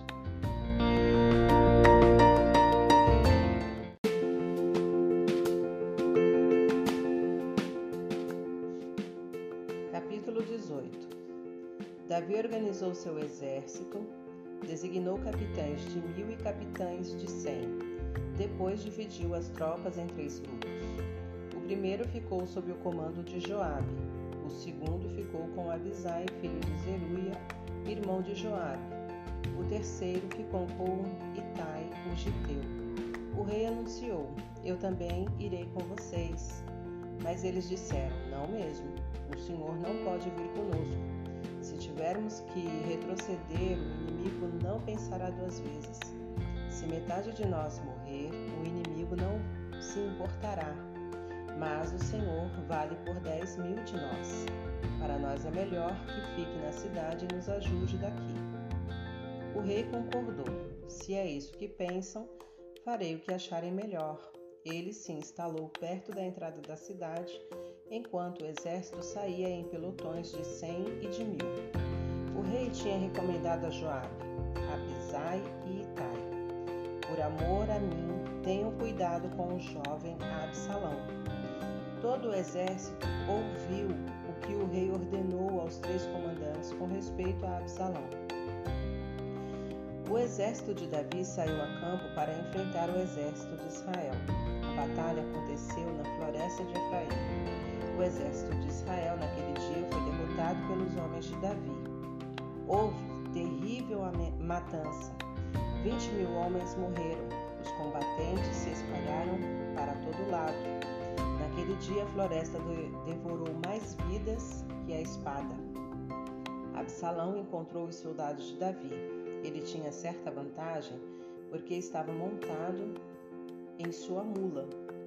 Mas quando a mula passou por baixo dos galhos de um grande carvalho, a cabeça de Absalão ficou presa no galho, enquanto a mula seguia adiante. Ele ficou pendurado. Um soldado viu tudo e contou a Joabe: Acabei de ver Absalão pendurado na ramagem de um carvalho. Joabe perguntou ao soldado: Se você viu isso, por que não o matou ali mesmo? Eu teria recompensado você com dez peças de prata e um cinturão. O homem disse a Joabe: Mesmo que eu ganhasse mil peças de prata, não tocaria no filho do rei. Todos nós ouvimos a ordem que o rei deu ao Senhor, a Abisai e a Itai. Por amor a mim, tenham cuidado com o jovem Absalão. Por que então arriscaria a minha vida, pois o rei ficaria sabendo e sei que o Senhor não me defenderia? Joabe disse: Não tenho tempo a perder com você. E com três facas atravessou o peito de Absalão enquanto ele ainda estava vivo, pendurado na árvore. Nessa hora, Absalão já estava rodeado de dez escudeiros de Joabe. Eles acabaram de matá-lo. Seguida, Joabe tocou a trombeta para cessar a perseguição contra o exército de Israel. Eles levaram o corpo de Absalão e o jogaram numa enorme fala na floresta e empilharam uma grande quantidade de pedras sobre ele. Enquanto isso, o exército de Israel fugia, cada um correndo para sua casa. Quando Absalão ainda estava vivo, ele tinha edificado para si uma coluna no vale do rei, dizendo: tenho filho para preservar meu nome. Por isso ele deu o seu nome à coluna até hoje é chamada Memorial de Absalão. Aimaas, filho de Zadok, disse: Deixem-me levar ao rei a notícia de que o Eterno livrou dos seus inimigos. Mas Joabe disse: Não será você quem levará a notícia hoje, talvez outro dia. Mas hoje a notícia não é boa, pois o rei, o filho do rei, está morto. Em seguida, Joabe ordenou a um etíope: Vá você, Conte ao rei o que você viu. O etíope respondeu: Sim, senhor, e foi. Aimaas, filho de Zadok, insistia com Joabe: Não importa, deixe-me ir com o etíope. Joabe disse: Para que isso? Você não terá nenhuma recompensa.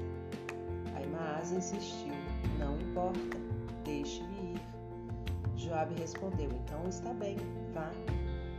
Aimaas correu pegando o caminho do vale inferior e ultrapassou o etíope. Davi estava sentado entre os dois portões. A sentinela estava no alto da porta e olhava em volta. Ele viu alguém correndo sozinho e gritou para avisar o rei. O rei disse: Se está sozinho, deve ser boa notícia. Enquanto o moço se aproximava, a sentinela viu outro correndo e gritou do alto da porta: Há outro correndo sozinho. O rei disse: esse também deve trazer boas notícias. A sentinela disse: Consigo ver o primeiro, parece Aimaas, filho de Zadok. O rei disse: É boa pessoa, sem dúvida, está trazendo boa notícia. Aimaas gritou para o rei: Paz! Ele se prostrou com o rosto em terra em reverência ao rei e disse: Bendito seja o Eterno, seu Deus.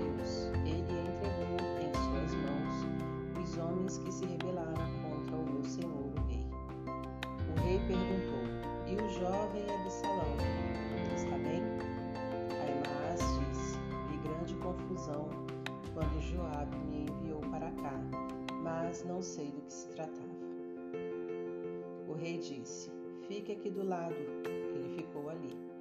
O etíope chegou e disse: Tenho boas notícias para o meu senhor, o rei.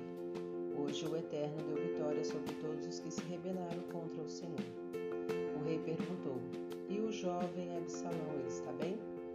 O etíope respondeu: Que todos os inimigos do meu senhor, o rei, e todos os que agem maldosamente contra o Senhor, tenham o mesmo destino dele. O rei ficou abalado, abatido, subiu ao quarto que ficava por cima da porta e chorou. Enquanto chorava, gritava: Ah, meu filho Absalão, meu querido filho Absalão, quem me dera eu tivesse morrido em seu lugar. Ah, Absalão,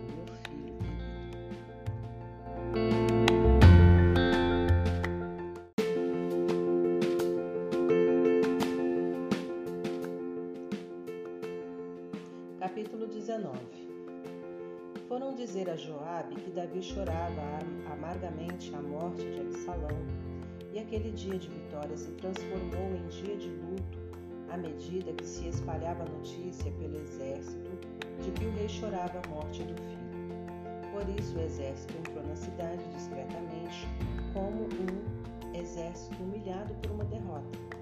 O rei cobria o rosto com as mãos e chorava sem parar. Ah, meu filho Absalão, Absalão, meu filho. Joabe, em particular, censurou o rei. É o fim?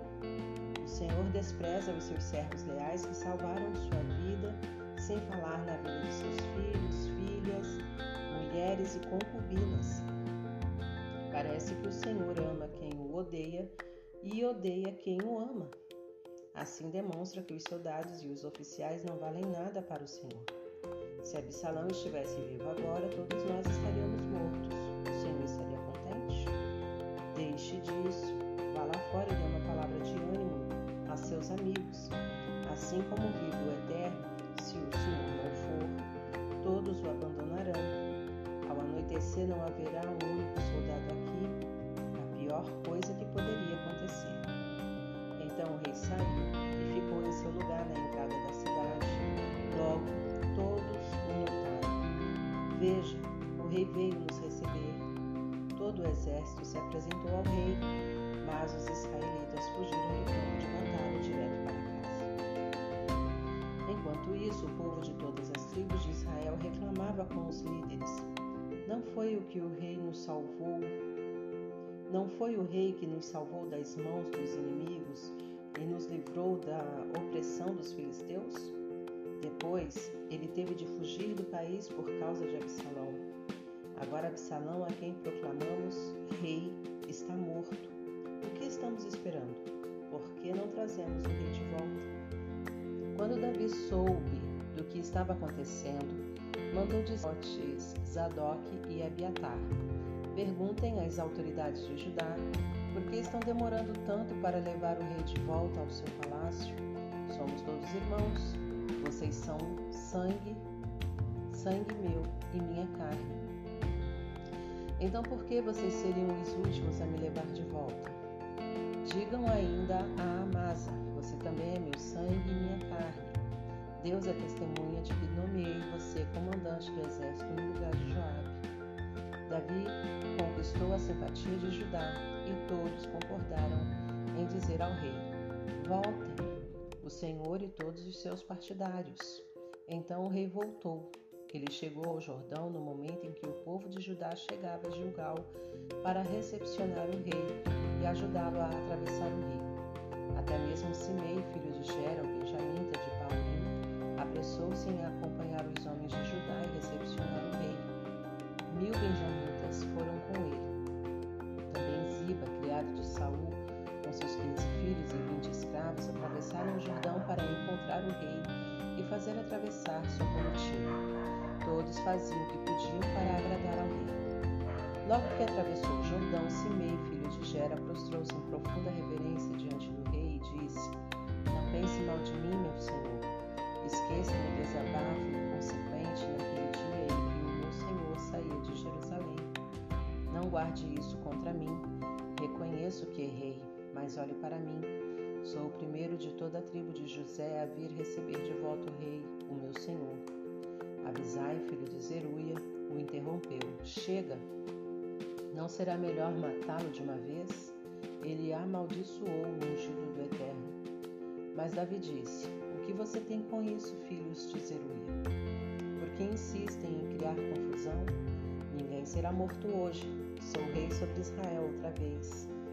O rei olhou para Simei e disse: Você não morrerá. Davi jurou isso a ele. Mefibosete, neto de Saul, também chegou de Jerusalém para saudar o rei. Ele não tinha arrumado o cabelo, nem aparado a barba, nem trocado de roupa desde que o rei tinha saído até o seu retorno em segurança. O rei disse: Por que você não veio comigo, Mefibosete? Ele respondeu: Ó oh, rei, meu senhor, meu servo me enganou dei a ele ordens para que selasse o jumento de modo que eu pudesse seguir o rei, pois, como, como o senhor sabe, sou aleijado. Ele mentiu para o rei a meu respeito. Mas meu senhor o rei tem sido como um anjo de Deus. Ele faz o que é certo. Não foram destruídos todos os da família de meu pai, mas o Senhor me acolheu e me deu um lugar à sua mesa. Que mais eu poderia esperar o pedir? O rei disse: Chega, não diga mais nada.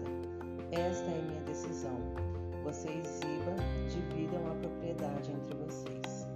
Mefibosete disse: Não deixe que ele fique com tudo. A única coisa que me importa é o que meu senhor, o rei, volte seguro para casa. Barzilai, o gileadita, também tinha vindo de Rogelim. Ele atravessou o Jordão com o rei para se despedir dele. Barzilai já estava bem idoso, tinha 80 anos de idade, era muito rico e tinha sustentado esteve em Manaim. O rei disse a Barzilai: Venha comigo para Jerusalém, vou cuidar de você. Mas Barzilai recusou a oferta. Quanto tempo o Senhor acha que eu teria de vida se fosse com o rei para Jerusalém? Tenho 80 anos de idade e já não sou mais útil para ninguém.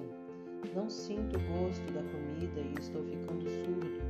Então, por que o meu senhor assumiria mais este incômodo? Vou acompanhar o rei até um pouco mais adiante do Joás, porque o rei me retribuiria por isso. Deixe-me voltar e morrer em minha cidade natal e ser sepultado com meu pai e minha mãe. Mas aqui está o meu escravo Kimã, ele poderá acompanhar o Senhor em meu lugar. Faça com ele o que achar melhor. O rei disse: Está bem, Kimã irá comigo.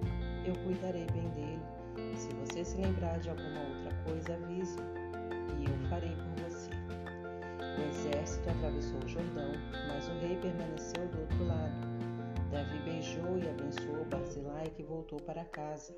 O rei atravessou para Gilgal e Quimã foi com ele. Todo o exército de Judá e metade do exército de Israel acompanhavam o rei. Os homens de Israel foram perguntar ao rei: Por que nossos irmãos, os homens de Judá, tomaram escoltando o Senhor, sua família e seus aliados mais próximos na travessia do Jordão? Os homens de Judá retrucaram: Porque o rei é nosso parente. Só por isso. Mas por que criar caso? Não somos tratados com privilégios por causa disso, somos? Os homens de Israel responderam: responderam Temos dez partes do rei comparados com uma de vocês. Além do mais, somos os primogênitos. Então, por que temos de ser tratados como cidadãos, cidadãos de segunda categoria? Foi nossa ideia trazê-lo de volta, mas os homens de Judá foram mais agressivos que os homens de Israel.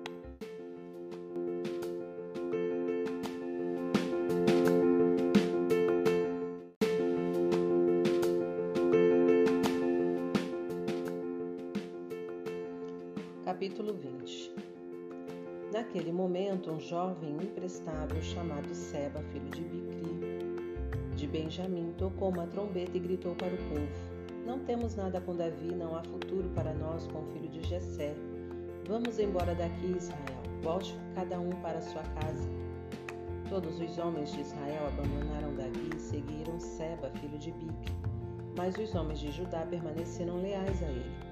Acompanharam o rei desde o Jordão até Jerusalém. Quando o rei Davi chegou de volta a Jerusalém, tomou as dez concubinas que deixara vigiando o palácio e as isolou, sob a proteção de guardas. Ele supria as necessidades delas, mas não as visitava. Elas ficaram praticamente prisioneiras até a morte, viúvas de marido vivo. O rei deu ordens a Amasa: Daqui três dias reúna os homens de Judá. Amasa foi cumprir a ordem, mas demorou a voltar. Por isso Davi disse a Abisai: Seba, filho de Bique, nos atacará e fará pior que Absalão. Reúna meus homens e vá à procura dele antes que se refugie em alguma fortaleza na qual não consigamos apanhá-lo. Então, sob o comando de Abisai, os melhores soldados, os homens de Joabe, os queretitas, os peletitas, saíram de Jerusalém em busca de Seba, filho de Bique. Aproximando-se da rocha de Gibeon, Amasa veio ao encontro deles. Joabe estava em traje militar com uma espada presa à cintura, mas a espada escapou e caiu no chão.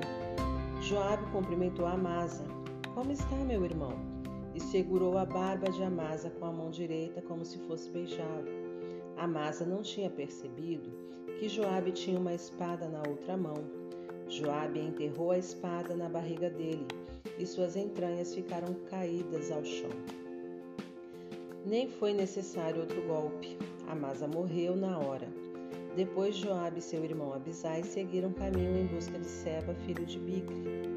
Um dos soldados de Joabe pôs a seu lado, pôs-se a seu lado e gritou: Todos os que quiserem ficar do lado de Joabe e apoiar Davi, sigam Joabe.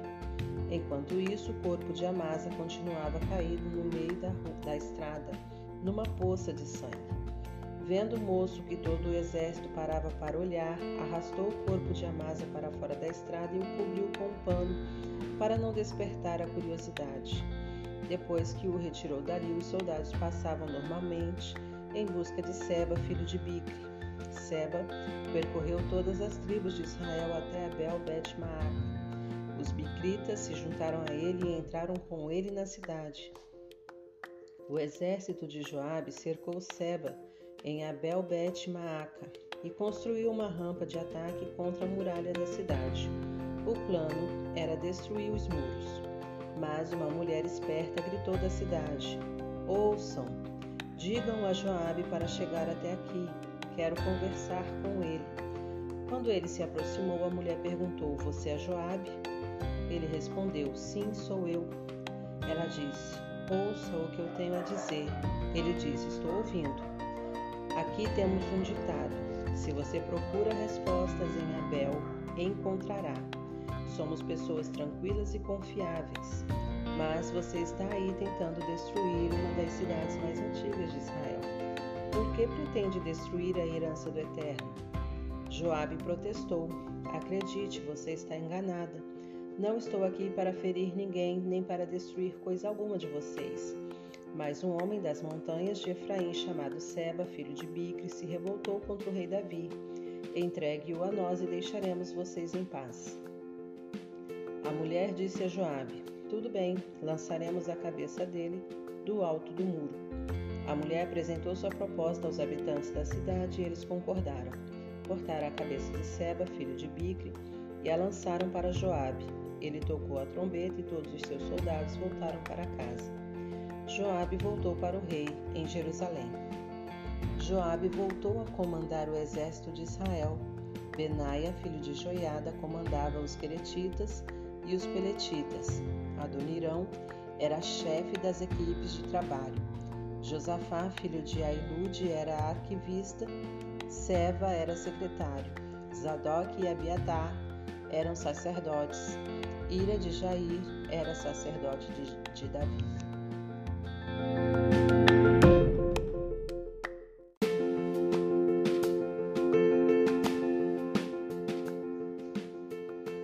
Capítulo 21 Durante o reinado de Davi houve três anos de fome.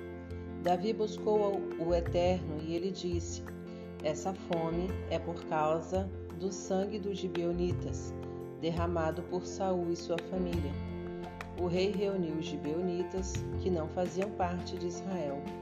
Eles representavam o que tinha restado dos amorreus e eram protegidos por causa de um acordo com Israel. Mas Saul, fanático pela honra de Israel e de Judá, tentou exterminá-los. Davi disse aos gibeonitas: O que posso fazer por vocês? Como poderei compensá-los para que vocês abençoem a herança do Eterno? Os gibeonitas responderam: Não queremos dinheiro de Saul e de sua família, e não cabe a nós matar ninguém em Israel. Mas Davi insistiu: O que querem que eu faça por vocês? Finalmente disseram ao rei: que nos, que nos sejam entregues sete descendentes dos homens que tentou nos destruir e nos eliminar do território de Israel, para que sejam enforcados diante do Eterno em Gibeá de Saul, o Monte Santo. Davi concordou: Eu os entregarei a vocês. O rei poupou Mefibosete, filho de Jonatas, filho de Saul, por causa do juramento que tinha feito a Jonatas perante o Eterno. Mas o rei escolheu Armone, Mefibosete, os dois filhos de Rispa, filha de Aiá, tinha dado a Saul. E os cinco filhos de Merabe, filha de Saul, deu a Adriel, filho de Barzilai de Meolá. Ele os entregou aos gibeonitas e os enforcaram no monte perante o Eterno. Os sete morreram ao mesmo tempo. Eles foram executados no início da colheita da cevada. Rispa, filha de Aiá, pegou um pano de saco, fez com ele uma barraca sobre uma rocha e ficou ali desde o começo da colheita até o início das chuvas. Durante o dia, ela impedia que os pássaros chegassem aos corpos durante a noite, não deixava que os animais selvagens se aproximassem. Davi foi informado que Rispa, filha de Aiá e concubina de Saul, estava fazendo. Então ele foi buscar os restos de Saul e de seu filho Jonatas, que estavam com os líderes de Jabes de Leade. Eles os tinham resgatado da praça de Bet-Sean, depois que foram enforcados pelos filisteus, que os tinham matado em Gilboa. Ele recolheu os restos deles e os levou para o lugar em que estavam, e os outros sete corpos, e todos foram levados de volta para a terra de Benjamim e sepultados no túmulo de Quis, pai de Saul. Tudo foi feito conforme as ordens do rei. Depois disso, Deus respondeu às orações de Israel a favor da terra. Houve outra guerra entre os filisteus e os israelitas. Davi e seus soldados saíram para lutar. Davi ficou exausto. Isbi Benob, guerreiro descendente de Rafa, anunciou que mataria Davi. Sua lança pesava 3 kg e 600 gramas e ele vestia uma armadura nova, mas Abisai, filho de Zerua, socorreu Davi e matou o filisteu. Depois do incidente, os soldados de Davi fizeram um juramento: O Senhor não sairá mais conosco à guerra, para que a lâmpada de Israel não se apague. Depois houve outra guerra contra os filisteus Gob, em Gob. Sibecai de Uzate matou Saf, outro guerreiro descendente de Rafa. Em outro conflito contra os filisteus em Gob, Elanã, filho de Jaaré Oregim, tecelão de Belém, matou Golias de Gate, cuja lança tinha uma haste que parecia o eixo de um tear. Outra batalha foi travada em Gate. Estava ali um gigante que tinha seis dedos nas mãos e nos pés, vinte e quatro ao todo. Ele também era um dos descendentes de Rafa. Ele provocou Israel e Jonatas, filho de Simeia, irmão de Davi, o matou.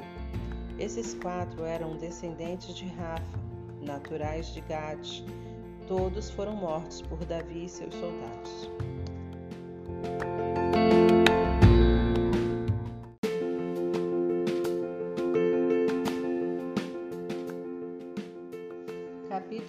22 Davi louvou o Eterno com as palavras deste canto, depois que Deus o livrou de todos os seus inimigos e de Saul.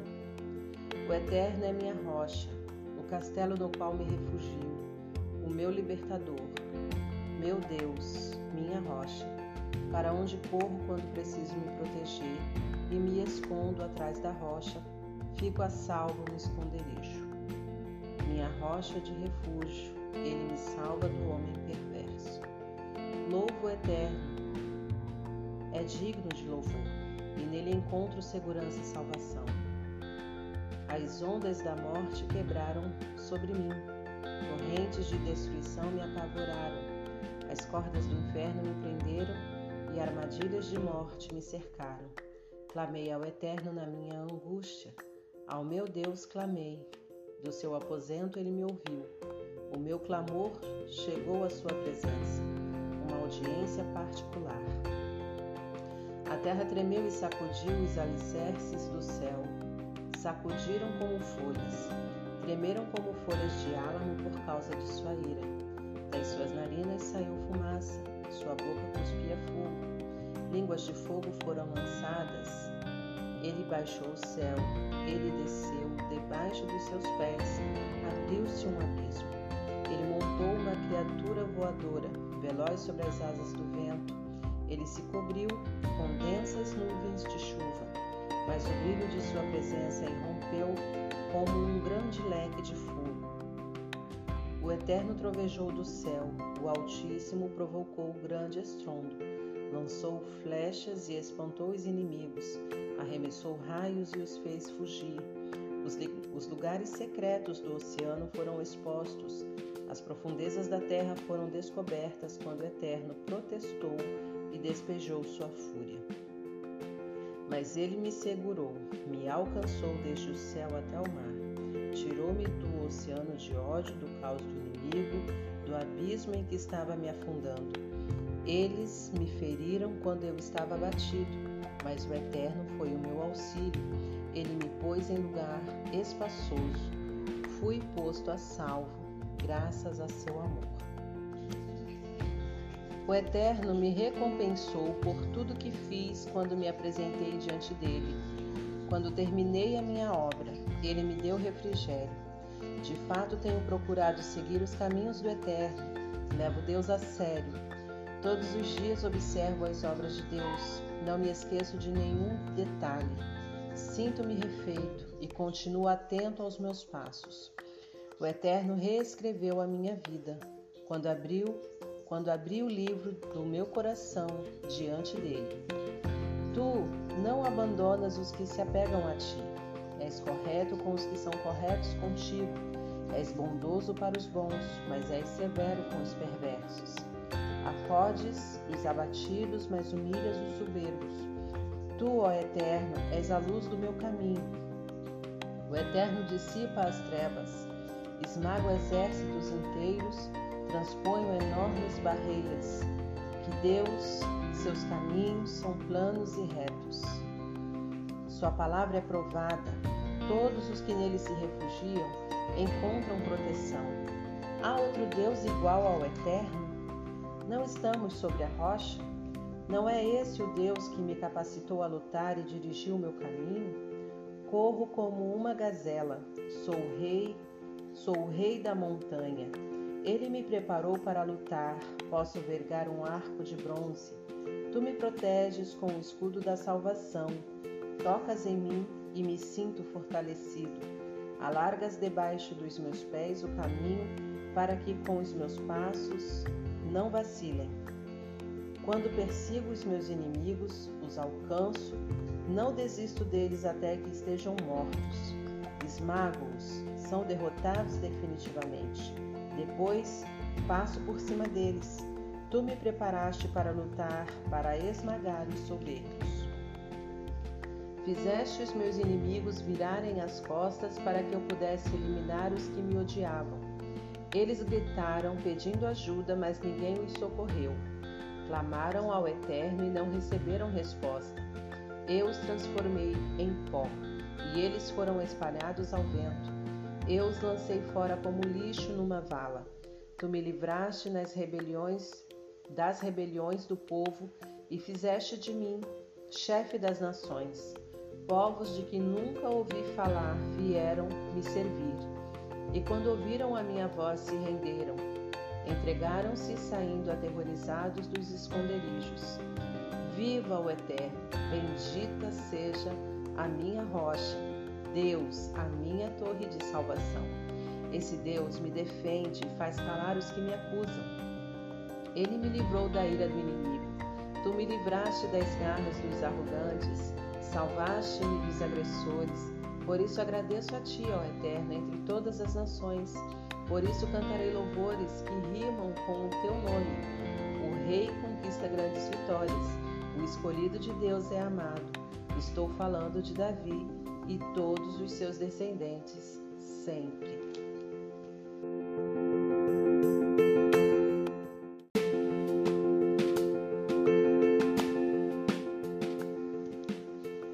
Capítulo 23 Estas foram as últimas palavras de Davi. Voz do filho de Jessé, voz do homem que Deus conduziu até o topo, a quem o Deus de Jacó tornou rei e o cantor mais conhecido de Israel. O Espírito do Eterno falou por meu intermédio, suas palavras se formaram em meus lábios. O Deus de Israel falou a mim, a rocha de Israel, me disse: Aquele que governa de maneira justa e correta, que administra com o temor de Deus, é como a luz do amanhecer num dia sem nuvens, como a grama verde que cobre o chão, crescendo sobre o ar puro. Foi assim a minha dinastia, pois Deus cumpriu seu acordo comigo. Ele fez uma promessa e a cumpriu fielmente. Todas as minhas vitórias e todos os meus desejos ele fará prosperar. Mas os ímpios são como espinhos, amontoados e lançados fora. Neles não se deve tocar. Mantenham distância com um rastelo ou um cabo. São excelentes como lenha. Estes foram os valentes guerreiros de Davi. Jabezão, um taquimonita, era chefe dos três principais oficiais. Certa vez, com sua lança, atacou 800 homens e matou todos num só dia. Em segundo lugar, entre os três estava Eleazar, filho de Dodô, o Aoíta. Ele estava com Davi quando os filisteus os enfrentaram em paz da mim. Quando os filisteus se prepararam para a batalha, Israel retrocedeu, retrocedeu. Mas Eleazar permaneceu onde estava e matou filisteus à torta e a direto, até ficar exausto, mas sem largar a espada. Naquele dia o Eterno concedeu grande vitória. O exército, o exército se juntou outra vez a Eleazar, mas apenas para saquear os filisteus. Samá, filho de Agé, de Arar, era o terceiro. Os filisteus se reuniram para a batalha em Lei, onde havia uma lavoura de lentilhas. Israel fugiu dos filisteus, mas Samá ficou no meio da plantação e a defendeu com coragem. Os filisteus foram derrotados, outra grande vitória concedida pelo Eterno. Certa vez, no período da colheita, os três se separaram dos trinta e se juntaram a Davi na caverna de Adulão. Havia um grupo de filisteus acampados no vale de Refaim, enquanto Davi se escondia na caverna os filisteus acamparam em Belém. Um dia Davi suspirou: Como gostaria de beber água do poço da entrada de Belém. Então os três entraram no acampamento dos filisteus, tiraram água do poço que ficava na entrada de Belém e a trouxeram para Davi. Mas Davi não quis beber. Ele a derramou como oferta ao Eterno, dizendo: De modo nenhum, ó Eterno, eu beberia esta água, porque não é apenas água, é o sangue dos três. Eles arriscaram a própria vida para trazê-la até mim, por isso Davi se recusou a beber. Era esse tipo de coisa que esses três guerreiros faziam. Abisai, irmão de Joabe e filho de Zerua, Zeruia, era chefe dos trinta. Certa vez ele foi condecorado por matar trezentos homens com sua lança, mas nunca recebeu as mesmas honras que os três. Ele era o mais respeitado dos trinta e era o capitão, mas não estava incluído entre os três guerreiros principais.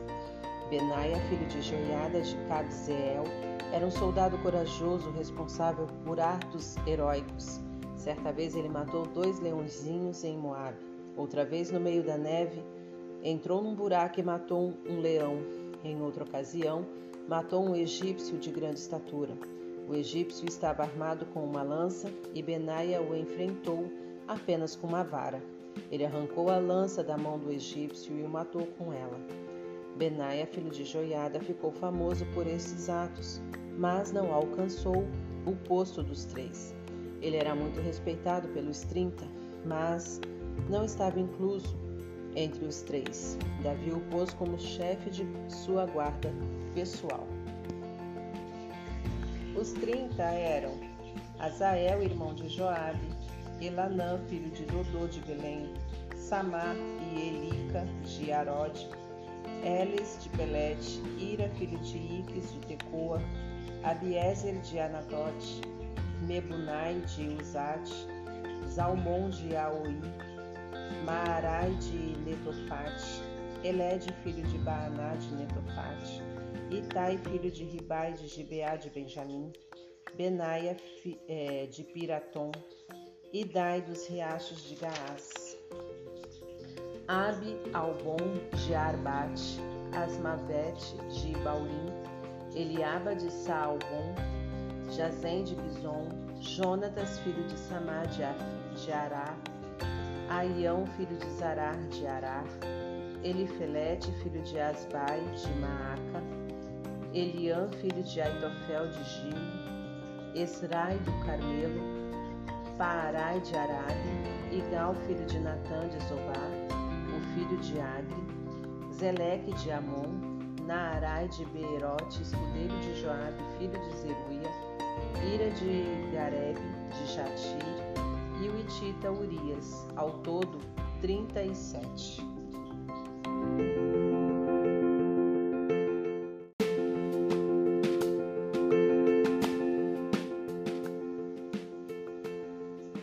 Capítulo 24 Mais uma vez o Eterno se enfureceu contra Israel. Ele testou Davi, dizendo: Faça um censo de Israel e de Judá.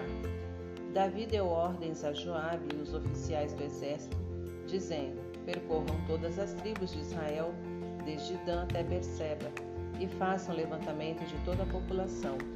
Quero saber o número de habitantes. Joabe resistiu e disse ao rei: Que o Eterno multiplique cem vezes o número de pessoas à vista do meu senhor, mas qual a necessidade disso? O rei, entretanto, insistiu, e Joabe e os oficiais do exército se despediram do rei e saíram para levantar o censo de Israel. Atravessaram o Jordão, começando em Aroer, pela cidade do Vale de Gade, perto de Jazer. Perseguiram para Gileade, passaram o Hermon, depois seguiram para Dan e contornaram Sidom, percorreram a fortaleza de Tiro e todas as cidades dos Hebeus e dos Cananeus. Finalmente chegaram ao Negueb de Judá, em Berzeba. Percorreram todo o país e depois de nove meses e vinte dias voltaram para Jerusalém. Joabe entregou os resultados do censo ao rei em Israel. Havia oitocentos mil homens capazes de lutar e em Judá quinhentos mil.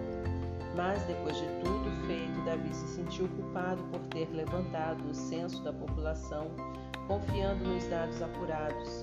Davi orou ao Eterno pequei contra ti no que acabei de fazer, mas peço que te peço-te que perdoes a minha culpa. Fui imprudente.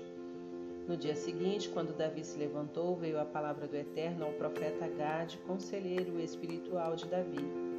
Vá dizer a Davi: O Eterno diz o seguinte: Há três castigos que posso dar. O que você escolher, eu executarei. Gade entregou a mensagem. O Senhor prefere três anos de seca na terra, três meses fugindo de seus inimigos enquanto eles o perseguirem, ou três dias de epidemia no país. Pense e resolva o que devo dizer a quem me enviou. Davi disse a Gade: São todos terríveis, mas prefiro ser punido pelo Eterno, cuja misericórdia não tem fim, a cair nas mãos dos homens. O Eterno enviou uma epidemia desde cedo até a noite. Desde Dan até Berseba, morreram setenta mil pessoas.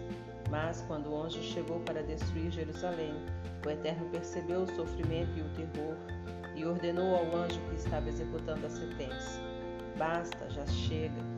O anjo do Eterno tinha acabado de chegar à eira de Araúna, o Jebuseu, Davi olhou e viu o anjo se movendo entre a terra e o céu com a espada pronta para ferir Jerusalém. Davi e seus conselheiros curvaram em oração e se vestiram de pano de saco.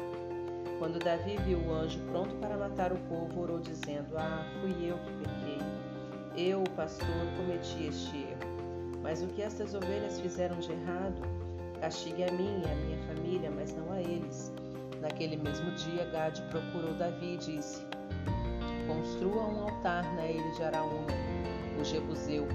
Davi foi cumprir a ordem do Eterno transmitida por Gade. Quando Araúna viu Davi e seus homens se aproximando, prostrou-se com o rosto em terra e respeitosamente disse ao rei: Por que meu senhor o rei veio me ver? Davi respondeu: Vim comprar a sua eira para construir um altar ao Eterno e por fim a esta calamidade. Araúna disse: Meu senhor, pode pegar e sacrificar o que quiser. Ali está um boi para o holocausto, a canga e as tábuas para debulhar podem servir de lenha para a fogueira. Dou tudo isso ao rei, que o eterno seu Deus tenha misericórdia do Senhor. Mas o rei disse a Araúna: De modo algum. Quero pagar preço justo por tudo isso. Não oferecerei ao Eterno meu Deus sacrifício que não me custe em nada. Então Davi comprou a eira e o boi por cinquenta peças de prata. Ele construiu um altar ao Eterno e sacrificou ofertas queimadas e ofertas de paz. O Eterno ouviu a sua oração e fez cessar a calamidade.